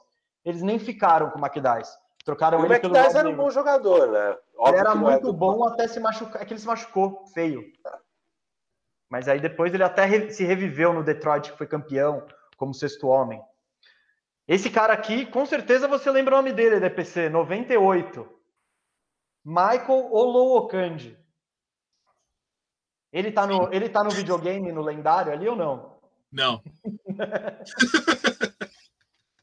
Cara, o Olocandi, mano, o Olocandi, o Clippers tinha a primeira escolha em 98. Era, nesse mesmo draft tinha o Mike Bibby, Paul Pierce, Dirk Nowitzki, é, Vince Carter, Antoine Jameson, mas não, eles quiseram apostar num pivô de 23 anos da prestigiosa University of the Pacific, que ninguém nunca ouviu falar. Bom, não preciso nem falar que o, o, Olocante foi um flop danado. O, o, auge da carreira dele foi uma temporada que ele teve 12 pontos, 9 rebotes com 42% de arremesso. E é mais uma das grandes cagadas aí do nosso querido Clippers. Olha, tá, vai melhorar agora, hein? Não, agora Depois dos anos 2000, 2000 começa... 99, pegou o Lamar Odom, cara bom. Em, em, de 2000 a 2002, tinha um núcleo que eu lembro que eu gostava de ver jogar, esse Clippers. Que era o Lamar Odom, Elton Brand, Darius Miles, Corey Maggette, Quentin Richardson. Que era aquele time que eles enterravam pra caramba e eles comemoravam a enterrada assim. Tipo, batendo os punhos na cabeça. É esse mesmo. Acho que o Baron Davis. Não, o Baron Davis chega depois, né? Ou era chegou nessa depois. época também que ele tava? Não, não, não. Ele chegou depois. Depois, ele, depois. Nessa época era Charlotte e tal. Você sabe por que, que é a comemoração assim? Não, dessa aí não. É porque significa testículos na testa, basicamente. Porque Nossa. quando eles cravavam, eles pulavam tanto que iam com a região dos testículos na cara dos adversários. Então eles cravavam e saíam batendo punho na testa. Então, isso é curiosidade legal. Esse time é da hora, depois que procurem aí enterradas. Em 2003, vocês deram azar. que foi, aqui, foi o draft histórico, né? LeBron James, Darko Milicic, Carmelo Anthony, Chris Bosh, Dwayne Wade, o Clippers tinha a sexta escolha. E aí veio o Chris Kaman. Então. Putz. É. eu, isso acontece muito com o Orlando Magic, tá? Então eu, eu, eu sinto a mesma dor que você. Vem, vem alguém bom depois do Chris Kaman? Vamos lá. Cara, deve ter muito vindo. Muito bom, assim. Alguém muito bom. Eu vou, putz, cara, de cabeça eu não lembro, eu vou dar uma olhada aqui. Mas com certeza, apesar que o Chris Kaman, ele chegou até a ser All-Star. Ele não era horrível. Ah, ele jogou bem, mano. Mas. É. Comparando com, com, esse draft de 2003, não tem nem como, né? Não, exato, exato. O cara que saiu de bom, o Kirk Heinrich foi uma escolha depois, ele teve uma carreira interessante. David West seria uma escolha melhor. Boris Dial, Boris Dial, putz, eu gostava muito do Boris Dial. E Josh Howard. Bom, teve o Leandrinho também. Então, mas, mas claro, o, o, o filé tava ali no começo, né? Tirando o. É. No ano seguinte, 2004, mais um ano de quase no Clippers. Vocês quase contratam Kobe Bryant. Essa história eu tô ligado. Que ele tava tretado lá, né? No, sem contrato. Aí tava aquela treta com o Phil Jackson, com o cheque, com todo mundo. Infelizmente não rolou, mas seria. Você, você chega a sonhar com isso, o DPC Kobe no, no seu time? Cara, assim, é porque eu, eu, fiquei sabendo disso anos depois, né, mano? Então. Mas sei lá. Eu nunca imaginei o que, que poderia sair disso aí. Claro, um time interessante, mas criar um time em volta, mas não sei. Ó, esse time aí tinha o Elton Brand, tinha acho que o André Miller. Podia ser um negócio interessante. Foi 2004? 2004. 2004. Tinha o Shaw Livingston também no, no draft. Né? Escolhido esse ano com o quarto pick. Mais um que entra para a galeria de grandes promessas que se estouram no Clippers. Ele, três anos depois ele estourou o joelho e nunca mais foi o mesmo. Quase terminando. 2006, em uma rara troca boa, o Clippers despacha o Marco Yaric e pega o Sam Cassell. E o Clippers volta para os playoffs. Depois de muito, muito, muito tempo. O que é legal. Porém, no ano seguinte, o Elton Brand e o Sean Livingston se machucaram feio e acabou isso. E para finalizar aqui a, a, era deprimente, a última coisa bizarra que aconteceu foi em 2009, o ano que vocês contratam Baron Davis. Mas você sabe por que, que ele foi pro, pro Clippers? Porque ele queria jogar com o Elton Brand. Só que no que o, no que o Baron Davis assinou com o Clippers, o Elton Brand foi para os Sixers e passou a perna no amigo dele. Então, você tinha aquele Baron Davis pistola lá, às vezes meio revoltado, no, no Clippers. Aí a situação muda em 2009 com a chegada do Blake Griffin, primeiro pick, né? Só para entrar nessa época de ouro, que eu imagino que é onde você começou a curtir mais o Clippers, DPC, só para repassar a era Clippers aqui, ó, dos novos donos. De 76 a 2009, o Clippers teve duas temporadas acima de 50%, 19 temporadas com menos de 30 vitórias, 15 vezes o Clippers foi a lanterna. Foi o lanterna da NBA, 15. 15 rebaixamentos.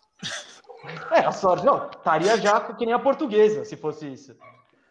Ia cair, cair, cair até, sei lá.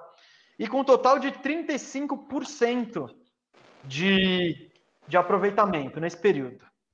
A situação muda de verdade em 2009 com a chegada do Blake Griffin. Ele precisa esperar um ano, porque ele está machucado para jogar. Ele estreia em 2010, 2011. E 2011 e 2012, chega a quem, DPC? Eu, na franquia. Chris Paul. e eu junto comigo também, né? Você chegaram junto. Você vira torcedor com essa troca, com a chegada do Chris Paul, você, você, você já, você já amava ele ali no New Orleans, é isso, DPC? Eu acompanhava ele no New Orleans. E aí, cara, ele foi pro Clippers, mas assim, eu não tinha o time, mano. O time que eu torci foi o Boston, que eu assisti os jogos junto com meu pai ali em 2007, 2008, né? Que aí eu falava, não, eu tô torcendo pro Boston, né? Peguei aqueles três anos ali, né, do 2009 também. E aí depois eu comecei a acompanhar o Chris Paul, eu falei, mano, não tem mais time, vou só acompanhar o, onde o cara jogar e já era. E aí eu achei que seria assim também no Clippers. Só que o Clippers, né, você vai chegar lá, claro, para falar do Lob City, tinha toda já aquela tamo, identificação com, com o streetball, né, mano? E aí eu falei, mano, esse, esse é o time que eu vou torcer. E aí quando o Chris Paul saiu depois para ir pro Houston Rockets, eu falei, não, eu vou continuar e vou ser um torcedor do Clippers. Aí você já era torcedor. Então você, você talvez pudesse ter sido um torcedor do Lakers, né? Porque era pro Chris Sim. Paul ter ido pro, pro, pra LA Lakers. Não Exatamente. Posso lembrar? Posso lembrar essa troca aqui? Vai lá. Tem radar bandeja saindo esse mês aqui, viu, gente? Sobre esse, sobre esse caos. O veto o veto. O que acontecia? O, o, o, Hornets, na época, ele não tinha dono, o dono era, era a própria NBA. Mas eles funciona, ele funcionava de forma independente, mais ou menos, vai. A NBA designou o general manager e ele tomava as decisões. O Chris Paul já estava pistola lá, estava querendo sair. E aí, eles acertaram uma troca com o Lakers. O Lakers receberia o Chris Paul, o Houston Rockets receberia o Paul Gasol e o New Orleans receberia Lamar Odom, Goran Dragic, Kevin Martin, Luiz Escola e uma escolha de primeira rodada. Baita retorno. Só que o que, que rolou? No que a troca foi anunciada, os outros donos começaram a ligar para o David Stern. Que palhaçada é essa? Não sei o quê, papapá. Porque o Lakers estava se armando para fazer um super time. Era o Chris Paul, o Kobe e o Dwight Howard ia ficar free agent. Todo mundo sabia que ele queria ir para Los Angeles. Os outros donos ligaram para o David Stern e em 40 minutos ele vetou a troca. Aí entrou o Clippers na jogada. O Clippers na jogada mandou apenas Eric Gordon, Al Farouk Amino, Chris Kaman e um pique para pegar o Chris Paul. Então, se teve alguém que foi sacaneado aí foi o Hornets nessa história. Mas, claro, e o Clippers conseguiu, com esse time, com o Chris Paul, aí emendou seis playoffs seguidos nas seis temporadas que o Chris Paul estava lá, que era esse, esse Lob City. O DPC, essa era Lob City aí, te trouxe mais alegria ou mais decepção? Cara, trouxe alegria, mano. Porque, querendo ou não, era legal, cara. Por exemplo, o, eu me divertia muito naquela época. Hoje em dia, né, o, pô, o Clippers fez uh, ano passado, pela, acho que pela primeira vez na história, ficou em segundo lugar na, na conferência né? Mas assim, nos outros a gente ficou no máximo em terceiro, mas era divertido porque toda semana a gente tava no top 10, velho. E era um jogo que você se divertia assistindo, não tinha como, tá ligado? E cara, pelo menos ali 2014 para mim não foi uma decepção, mano. Foi tipo, foi mais uma frustração por causa de todo aquele caso que aconteceu com Donald Sterling. Donald Sterling. Que em cima dos playoffs, o Clippers, pô, tava. Eu até fiz um vídeo falando sobre isso também. Aquele era o ano perfeito para o Clippers ser campeão. Porque ele ganhou do Warriors, que basicamente era o mesmo Warriors, né? Mudou algumas peças, só que foi o outro Warriors que dominou a NBA no outro ano, que foi campeão da NBA. E a gente ia enfrentar, se passasse ali depois do. Era, foi o Warriors, depois veio o Oklahoma, né? Mas ali o time já estava destruído por causa do, por causa dele, não teve como. E depois a gente ia pegar o San Antonio Spurs. O Spurs que era um time que o Clippers, que também era, manteve a mesma base, que na temporada seguinte, 2015, o Clippers conseguiu eliminar. Então tinha total chance de ser campeão ali, cara. E, velho, foi frustrante. Porque até então aquela era a melhor temporada da história do Clippers. Né? E aí perdemos por causa disso. Então, depois eu tenho aqui a, a frase né, que vazou do, do Sterling, o que ele disse, que foi o áudio que causou tudo isso. Ele disse para, eu, não sei se era namorada, amante, mas não era a esposa dele, mas enfim, o áudio que vazou é e ela, ela tinha tirado uma foto com o Magic Johnson. E aí vazou o seguinte áudio do Donald Sterling, dono do Clippers. Ele falou: "Me incomoda muito que você queira se associar com negros. Você pode dormir com eles, levá-los para casa, o que você quiser. O pouco que te peço é não os traga para os nossos jogos. E isso, claro, foi um escândalo gigante, é, causou o banimento dele, ele precisou vender a franquia. Mas o que eu queria saber de você, DPC, depois de, cara, vazar uma frase, uma frase absurda dessa, que só aumentou o número de polêmicas e de coisas impensáveis que esse cara dizia, como você se sentiu como torcedor? Tipo, você queria quer que ganhe mesmo assim? Ou tipo, não, esse, esse sei lá, esse cuzão. Você ficou tem... frustrado? Eu tenho uma pergunta disso. Se, se ele, você ficou frustrado que o Clippers jogou aquele jogo, porque o Clippers vai para a quadra, né? tinha uma expectativa de que talvez boicotasse o jogo, mas ele joga. Que, qual foi seu sentimento também em relação a ter jogado aquela partida? Como que história é isso? Cara, eu achei que foi importante até por causa do protesto que eles fizeram, né? Lá do jogando com a, com a camisa ao contrário. Mas eu fiquei mais bravo com ele porque, mano, acabou com o clima do time, velho. Era um time muito bom, mano. Muito bom mesmo. E acabou total com o clima, cara fiquei, acho que, mais frustrado em descobrir. Eu não, eu sabia que ele tinha, eu fiquei sabendo depois, na verdade, né? Que ele já tinha uns escândalos também no passado, né? Mas aquele ali, cara, foi. E ele tava, quando ele falou disso aí, ele tava se referindo ao Magic Johnson, né? Que a, a namorada dele lá tirou foto com o Magic Johnson, né? E foi por causa disso. É, mas, velho, foi. Era uma parada que, que eu, eu entendi. Eu entendia qualquer coisa que o, qualquer coisa que os jogadores fizessem, tudo que eles quisessem fazer ali, se eles fossem para o jogo eu ia entender, se eles não fossem eu ia entender também, porque é, é, era importante, essa atitude deles era importante. Eles foram para o jogo, né, fizeram protesto, não só o Clippers, mas também outras franquias da NBA na época, né? É, mas aí eu meio que tava com eles, né, mano? Triste, mas tava junto com os jogadores. E o DPC, o, essa geração aí do Clippers, o Clippers do Lob City, dura seis anos, né? Que é de 2012 a 2017. O melhor resultado, os melhores resultados foram, foram três eliminações na primeira rodada, três eliminações em semifinais, inclusive essa em 2014. Cara, essa essa geração, é porque eu tava discutindo com o Firu isso. Ele falou, pô, vamos falar dos fracassos. Aí eu falei, cara, não, vamos falar do, do melhor que eles, que eles entregaram, assim. Você acha que esses caras mudaram o Clippers de patamar? Com certeza. Com certeza, cara. Deu outra identidade, mano. Ninguém sabia. Sei lá, acho que um torcedor que a gente vê da, daquela época, que inclusive tá no grupo com a gente lá, é o Lucas, cara, que ele começou a torcer ali nos anos 2000. E a gente chega nele e pergunta, cara, por quê?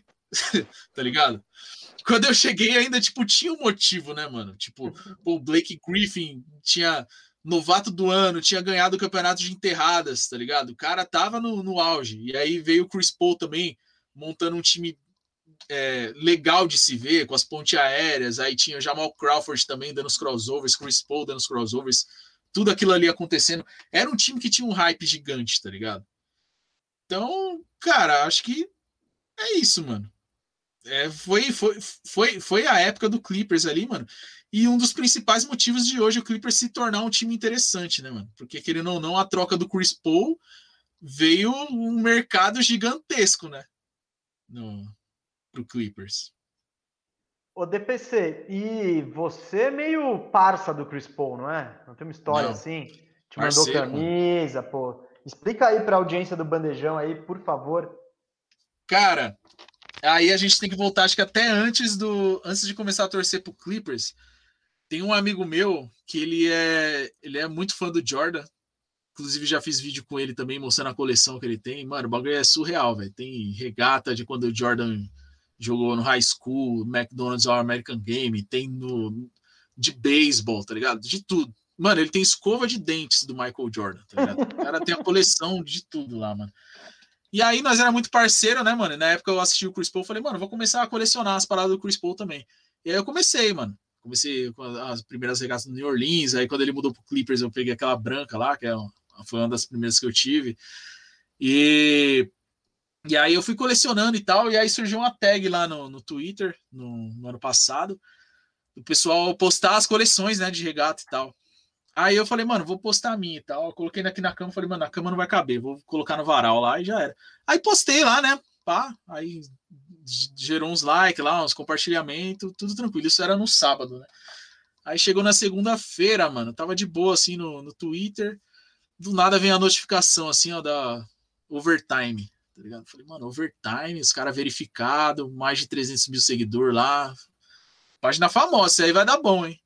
Aí já era. Aí o Twitter travou. Começou a vir notificação pra caramba. Eu falei, mano, esse bagulho vai longe. Aí eu não consegui mais entrar no Twitter, né? Eu falei, mano, vou ir no Instagram pra ver se tem alguma coisa lá. Eu entrei no Instagram, apareceu a notificação da, da Sports Center americana, assim, comentando na minha última foto, tipo, olha a DM. Aí eu olhei lá, mano. Aí esse cara falou: oh, a gente pode postar o seu vídeo e tal aqui na nossa parte. Eu falei, mano, posta aí, pelo amor de Deus.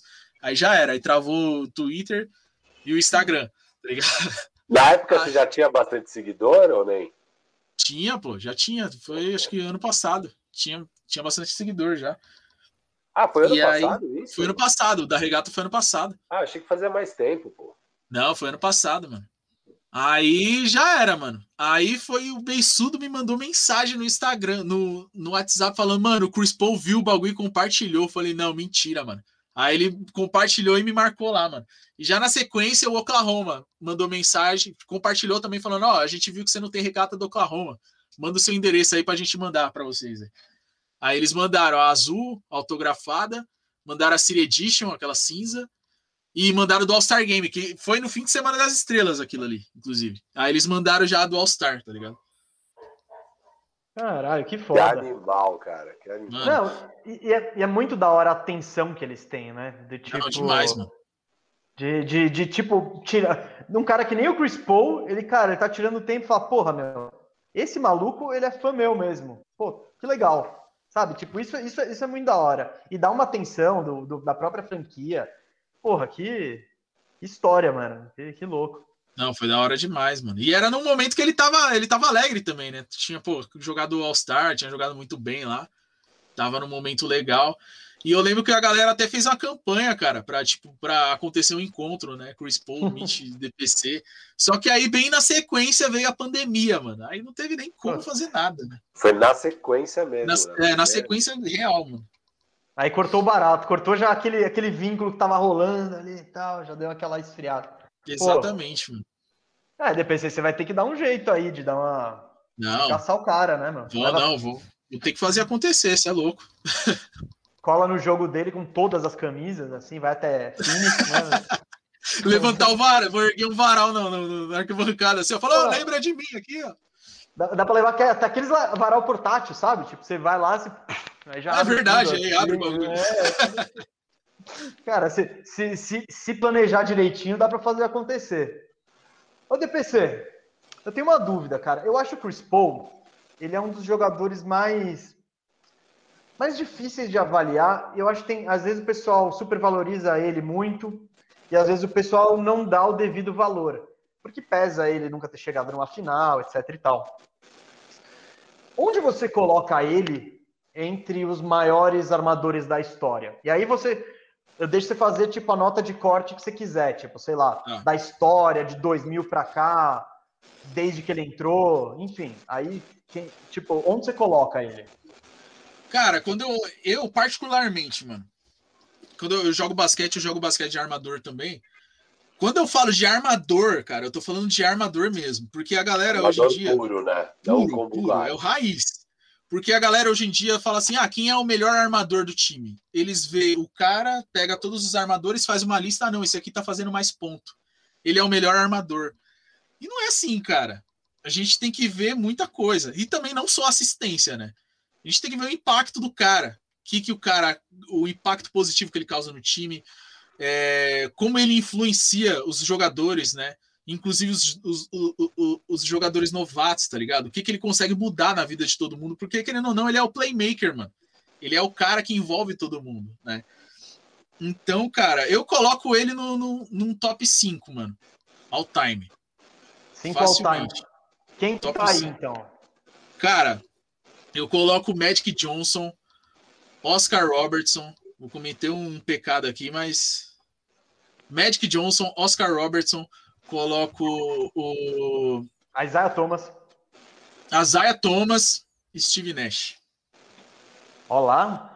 Você não botou, o Curry, você não botou o Curry antes. Sem é, Curry, sem John Stockton. É não, mas é ele é o armador. É, é ah, porque... o, mano, o Curry, ele, ele assim, para mim, ele é um dos caras que. Um, um, dos incríveis jogadores hoje. É um cara que revolucionou a NBA, com certeza. Como jogador completo, o Curry é superior ao Chris Paul, não tem como. Mas quando a gente se fala de armador, velho, não dá, mano. O Curry, eu vejo o Curry como um ala armador. Porque ele é um dos caras que mais se movimenta. Então ele, ele pode muito bem jogar Curry e Chris Paul. e você vai ter um time excelente, cara. Um cara que se movimenta bastante e mete bola, tá ligado? Então é. eu não vejo ele assim como um armador puro. E eu tirei o John Stockton da lista também. E o Jason Porque, Kidd. E Jason Kidd. É, o Jason Kidd fica ali, vai, coloca um sexto, sétimo lugar ali. Porque tem também um outro cara que eu gosto bastante, que é o, o Walter, Walter Fraser também. Gosto ah, bastante ah, do jogo Clyde. dele. Clyde, é. grande Clyde. E, e o John Stockton, mano, cara, ele jogou a vida inteira ao lado do Malone, velho. tem tem um, um, certo privilégio aí, tá ligado? Não é, tem como. De um e do outro, né? Porque é, um, um, um, um se beneficiando do outro. O, o DPC, eu estava ouvindo, inclusive, essa semana, uma entrevista no, num podcast que chama, acho que The Real Ones, que é com o Rajabel, o ex-jogador. E eles estavam com o Deron Williams, que o Deron Williams foi escolhido no mesmo draft do Chris Paul, numa posição antes. O Deron Williams foi o terceiro, o Chris Paul foi o quarto. E eles estavam conversando justamente sobre a mudança na posição de armador, de como, sei lá, em 10 anos a posição mudou totalmente. O próprio. E eu já ouvi o Steve Nash falando a mesma coisa. Porque o Steve Nash falava também, sim. Pô, eu deveria ter arremessado muito mais. Eu deveria. O meu aproveitamento era, era ótimo. Eu devia arremessar, sei lá, 20 bolas por jogo. E o Deron Williams, ele falava justamente a mesma coisa. Ele falava, cara, eu tinha alguma liberdade, mas eu ainda estava no esquema do Jerry Sloan no, no Jazz. Se eu arremessasse 20 bolas, o pessoal ia achar ruim, sabe? Então, e ele falou que tudo bem, era a essência dele mesmo distribuir e tudo mais, mas ao mesmo tempo ele falou, cara, se eu se eu começasse a jogar hoje, eu acho que eu ia minha carreira ia ser ainda melhor. Então, eu acho que o Curry, esses caras, o, eu, eu, vejo o Curry como um armador uh, nato, assim. Só que ele é um armador nato cuja principal arma é um arremesso de qualquer lado da quadra. Então, isso, isso em si já dá uma, uma, uma mudança na característica da posição, né? E o Chris Paul, ele ainda é dessa fase dos, dos armadores puros, né? Dos armadores clássicos, assim, talvez sejam os últimos.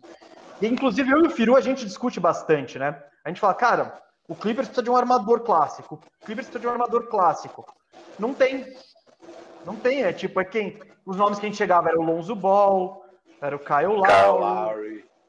Mas. O, o... Laurie ainda até chuta um pouquinho também. O Rubio, sim, sim, sim. né? Que é perto de. É, só que, né? Não tem arremesso para se sustentar. Então. E o Chris Paul, ele. O Chris Paul, ele é tipo o último dos moicanos, assim, né? Que ele é um cara que envolve o time. Ele é que nem o Nash, ele tem um aproveitamento que ele poderia chutar 25 bolas por jogo, que o número de bolas 13. que ele ia meter ia sustentar, mas não. Ele fala, puta, preciso envolver esse aqui, preciso envolver o outro. Enfim, o Chris Paul eu acho ele, ele demais. Ô, Firu, põe o Chris Paul aí nos seus armadores, vai? Todos os tempos. Cara, eu Na vou fazer o, eu vou fazer o corte desse Foi século. É, desse século. É, o meu número um, eu vou falar de armador puro, igual o DPC, tá? Não vou falar de Curry, Eu vou botar o Curry no meu, pronto. Eu não. Eu tô avisando. Armador puro, para mim é primeiro o Jason Kidd, é, para mim é o melhor que eu vi. Depois, acho que o, acho que o CP3 em segundo. Eu coloco o CP3 na frente do Nash. Aí o Nash em terceiro. E. Ah, de puro são os três, né, dessa geração aí. Acho que são os três maiores. É, Cara, não tem, não tem ninguém nesse eu, eu, eu vou ter que colocar o Curry em primeiro. Não tem como, tipo, não tem como não colocar. Principalmente não, não. A... Se eu incluísse o Curry, o Curry estaria ah, na frente de qualquer um desses. Você pega é o Scouting Report. De... Não, não. Você pega o Scouting Report, você tá point guard. Ele é o cara que leva a bola, que arma o time. Não, então tudo bem, tô... é que eu tô falando de outra coisa. Sem dúvida, o Curry é melhor. O Curry é o melhor desses, sem dúvida. Sim, porque é o que eu falo. O Curry é o único armador, point guard, o único baixinho, além do Isaiah Thomas, que conseguiu liderar um cara, um, sua equipe para o título. O próprio Deron Williams, nessa entrevista que eu vi, ele falou: Cara, não dá para ser campeão. Com, tipo, é muito difícil ser campeão com o armador como o melhor jogador. Porque você tá limitado, você tem que distribuir e tal. Enfim, e o Curry, por ter conseguido isso, eu. Sei lá, eu acho que eu tenho, não tenho como não colocá-lo. Depois, meu, essa lista muda sempre na minha cabeça, cara. Eu acho que eu vou de Nash, viu? Eu gosto. Puta, o estilo do Nash era. Sei lá, era demais, assim. Esse era por, pelo tesão que eu tinha de ver o cara jogar, assim. Era, eu, eu gostava muito daquele Suns e o estilo dele, puta, era demais. Ai, cara, depois vai ser. Eu vou botar, vai, só porque o DPC tá aqui, hoje eu já tô mais favorável. CP3 em terceiro, Kid em quarto. Kid foi melhor que o CP3. Sei não, hein? Sei não, hein? E em quinto, Damian Lillard. É ele. Na... E o Iverson, não entra aí? O, Iver... o Iverson era um dois. Ele jogava como dois. É. Na quadra, o armador era o Eric Snow. Ele não era tinha o tamanho, Snow. mas ele. Mas o armador mesmo era o, era o Eric Snow. Vocês acham que se o Chris Paul ganhar um título, muda alguma coisa muda, em questão a isso? Muda, muda. Muda. muda. É, Drasticamente. Ganhar um título com 36 anos, 37, sei lá quanto que ele tem. Ele tem 30, 30, 36? Acho que é 36 acho ou 35. Seis. Eu acho que 5 ou 6. 5 é. ou 6. Cara, nesse time do Suns, para mim, hoje, ele é o cara mais fundamental. Ele é, o mais, ele é a peça mais importante desse time. Então, se ele consegue liderar um time aos 36 anos ao título, e um time, ainda mais nesse ano, com os Lebrons da vida, as panelas, cara, ele vai. Ele yeah. É com certeza passa Nash, passa Kid, passa Stockton. E eu acho que eu... mesmo, assim, óbvio, ele, e ele nem precisa ganhar esse título, né? Porque, assim, só de ver o impacto que ele tem, né? De levar um time que nem pegou playoffs. Tudo bem que ele deveria ter pegado playoffs, teve muito problema de lesão no passado do Suns. Mas ele eleva absurdamente o patamar. Né? O time hoje é um dos melhores da liga e não estava nem perto disso ano passado. E na história dele é sempre assim, né? Desde o New Orleans. O New Orleans era horrível, ele chega, o time melhora drasticamente, ele sai, o time piora. É, ele vai para o Clippers. O Clippers acho que ganha 30 jogos na temporada anterior ao, ao Chris Paul. Aí já na temporada seguinte já é um time de playoffs todos os anos que ele está lá. Aí vai para o Houston. Houston, cara, quase ganha do melhor Golden State Warriors, um dos melhores times de todos os tempos. É, e só perde porque ele se machuca, né? Eu acho que talvez se, se o Chris Paul não se machuca, eles ganhariam. Aí depois vai para aquele OKC, que a expectativa era ser um time péssimo. Os caras ficam em quinto no Oeste. É, é, absurdo né, o que o Chris Paul faz. E agora, de novo, no Suns, levando o time a outro patamar. É, enfim, não, eu não acho que. Mas, puta, você chancelar toda essa carreira com um título aos 35, 36 anos, ele vai para um patamar de. Sei lá qual patamar que esse cara vai. Para mim é o patamar dos, dos grandes armaduras. É tipo. Vai pro patamar do Isaiah Thomas ali. É, a Isaiah Thomas. É isso. Eu acho que ele, ele, ele entra nessa aí. E para mim, é. Isaiah Thomas, o Curry, eu não sei, mas enfim. É, ele, ele, ele com certeza entra. E o que é foda ele já indiscutível, Eu acho que ele já indiscutivelmente passaria na discussão. O Nash Kid. É, Nash Kid Stockton. Ele já, Sim. assim, não, não discute mais, sabe? Não dá para discutir. Ele eu ganha. Acho. E a questão do Chris Paul é que nunca alguém com o tipo a longevidade da carreira dele é sem precedentes. Ele tá nunca tendo, ninguém com a, a melhor carreira. tamanho. É, Desculpa, não. o melhor ano da carreira dele, é um dos melhores anos esse ano. E a questão é, é a idade. Armador com esse tamanho, com não chega a essa idade jogando. O Isaiah Thomas se aposentou com 30 e poucos, o, o Nash também chegou em 35 já não conseguia andar em mais nada. Enfim, o Kid ele se arrastou até porque ele tinha um, um, um shape mais. Não, ele, ele, era mais fortão mesmo. Então, ele tinha mais tamanho. E aí ele virou um armador de levar a bola e esperar o arremesso. Então, ele conseguiu ter essa longevidade porque ele era mais alto, tinha mais força. O que o Chris Paul tá fazendo com esse tamanho é, cara, é surreal. E... É histórico, né? É, é, tem, é... O Chris Paul tem também outro fator que, que é o fator defensivo dele, cara. Ele, por ser um jogador baixo, ele defende muito bem, mano. Se for colocar entre todos esses armadores que a gente citou aí. Ele tá prestes a entrar para o clube dos 5 mil roubos de bola, que é um clube bem. Acho é, que ele entrou já. Ele entrou, mil, ele entrou, entrou... para 5 mil assistências, né? Pro, não, quantas mil? Assistência ele, ele já tem mais. Desculpa, não, ele, bem ele mais. Tá, ele tá para passar o Scott Pippen e o, o outro que eu não lembro, e aí ele entra no top 5 do, dos roubos de bola.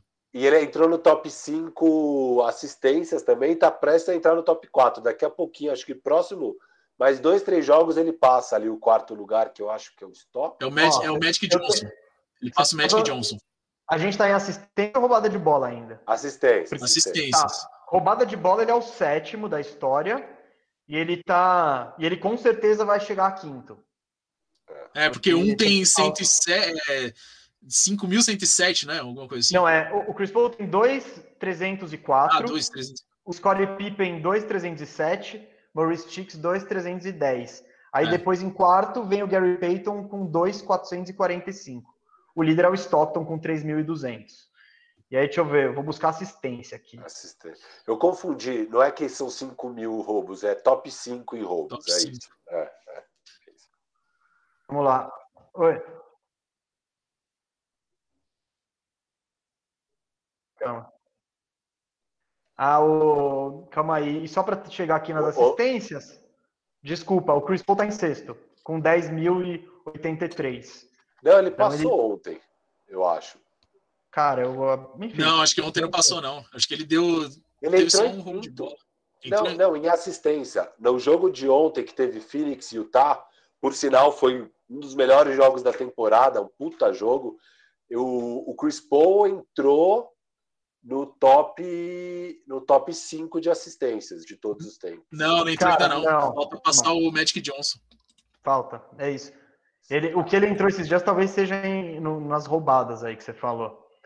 Ô, ô gente, Tô a galera. A cabeça aqui... ruim, então. Posso perguntar uma coisa só, Gustavo, pro DPC? Manda ver, manda ver. Óbvio, você torce pro Clippers, mas pelo seu amor pelo CP3, o seu segundo time é o Suns esse ano? É, tô acompanhando bastante. É sempre assim, eu torço pro Clippers e pro time que o, que o Chris Paul tá jogando. Eu tava assistindo o jogo ontem, inclusive. Hoje vai ser Ô, doído, porque hoje é Clippers e Suns. Ô, pessoal, o, a galera pistolou aqui nos comentários, hein? Tão Por do Curry?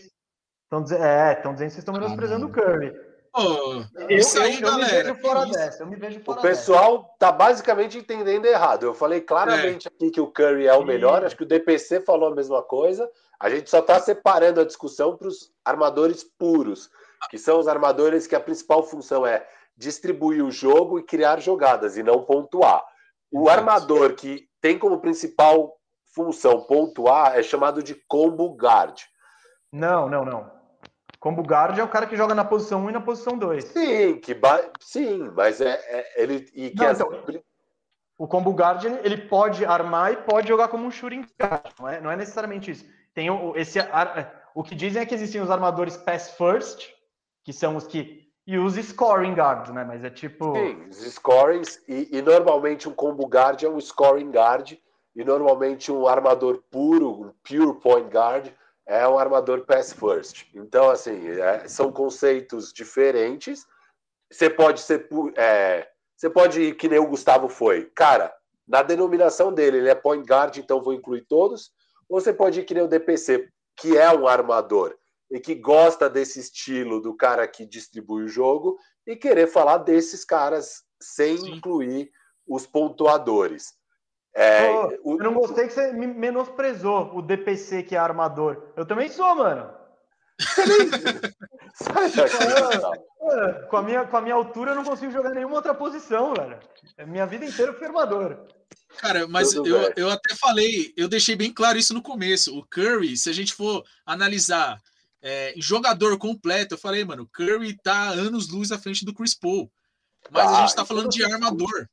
A galera tá voltando lá para 2016, quando eu fiz o vídeo lá do endeusando Stephen Curry. Você não podia falar de outro jogador que não fosse o Curry, que a galera achava que tava menosprezando. E não é assim, galera. Calma lá, o Curry, cara, o Curry revolucionou a NBA. Você já tem isso. O Curry, cara, não, não tem como. Ele é um cara que vai ser é, Hall of Fame, vai ser. Ele pode entrar no, no, top 10, por que não? Pode entrar no top 10 de jogadores de todos os tempos aí, mano. Obrigado. Tá é, esses então... dias me perguntaram se eu coloco Curry ou Kobe, quem que eu coloco na frente. Eu acho que é uma boa disputa, acho que eles estão ali uh, perto sim. do top 10 de todos os tempos. É meio. Uh, responde eu, então, eu fico, vai. Eu fico com o Kobe. Ainda, estamos, né? Estamos passados todos. Não, não, mas, não, mas eu, eu falei pro cara, eu, eu falei pro cara, eu falei, cara, eu fico com o Kobe porque o Kobe é o meu ídolo. Mas eu acho totalmente normal alguém ficar com o Steph Curry, porque eu acho um nível bem parecido ali no top da história. Então, cara, nunca na vida vocês vão me ver menosprezando o Stephen Curry. Eu só separei a discussão. Stephen Curry, obviamente, é um jogador melhor que Jason Kidd, melhor que CP3, melhor que Steve Nash. Sim. Não, não Sabe quem levanta? É que isso, isso é coisa do Cascão. Ele que, ele que veio aqui na orelha e falou, ó, puxa esse assunto aí que, que, tá, que tá rendendo, quero ver faísca. Cascão é assim. Cascão é assim. E essa do Kobe do Curry é bem interessante, hein? É um nível é. parecido, né, na história, é. você não acha? É. Não, Sim. eu acho, eu acho, eu acho. Eu ficaria com o Curry porque eu acho que eu gosto mais do Curry, da pessoa Curry. Um companheiro de equipe muito melhor do que o Kobe, enfim. Mas eu fiz, um, eu fiz um vídeo lá das conquistas individuais, cara. É, puta, esse vídeo foi polêmico, que o Curry não entra, acho que nem no, sei lá, no top 20. Mas é porque nesse vídeo eu fiz toda uma pontuação, tem toda uma, uma parada lá. A galera achou que eu fiz o, as regras para prejudicar o Curry, e não foi exatamente isso. Porque, tipo, eu fiz por década, né? Eu fiz dos anos 90, depois fiz dos anos 2000, daí 2010, voltei para os anos 80, fiz 70, 60.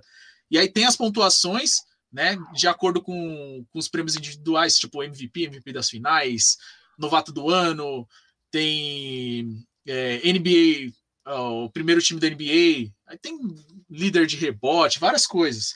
E aí entra lá, e o, o Kobe tá no top 10, mas assim qualquer coisinha que o Stephen Curry faça aí, mano. Agora, isso, e nesse, nesse top 50 que eu fiz, eu não incluí títulos. Se a gente colocar um top, fazer um top incluindo os títulos, com certeza o, o, o Stephen Curry fica ali, sei lá, em 12, 11.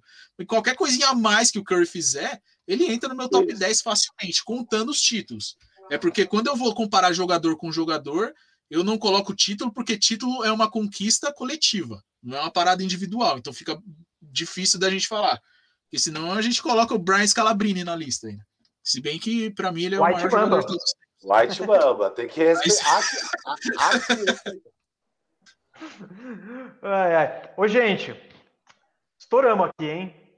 Estouramos, chegamos até o limite aqui que a gente já tinha combinado com o DPC antes. O programa teve menos de duas horas por culpa do Cascão, então pode flodar o inbox aí do Cascão. A gente estava aqui todos prontos na, na hora. Eu já tinha acertado meu cabelo, como o pessoal comentou antes, então eu já estava com o cabelinho na estica. Mas, putz, eu queria agradecer demais ao DPC. Pô, valeu por aparecer aí na nossa casa. Cara, que resenha da hora. E, pô, esperamos a próxima, tomara mesmo no estúdio. Pô, com certeza, tem muita coisa pra gente falar aí, mano. É, e, cara, valeu pelo convite aí também vou falar de novo aí o podcast que vocês estão fazendo, o trabalho que vocês estão fazendo no YouTube tá sensacional, mano. A gente precisa de cada vez mais e mais gente produzindo, falando de basquete no YouTube. E tamo junto, mano. Precisar, tamo aí, só chamar. Não, e, e eu quero, e, e, já falei isso na live do, do draft. Vou falar agora, eu e o Firu queremos ser desafiados aí, hein?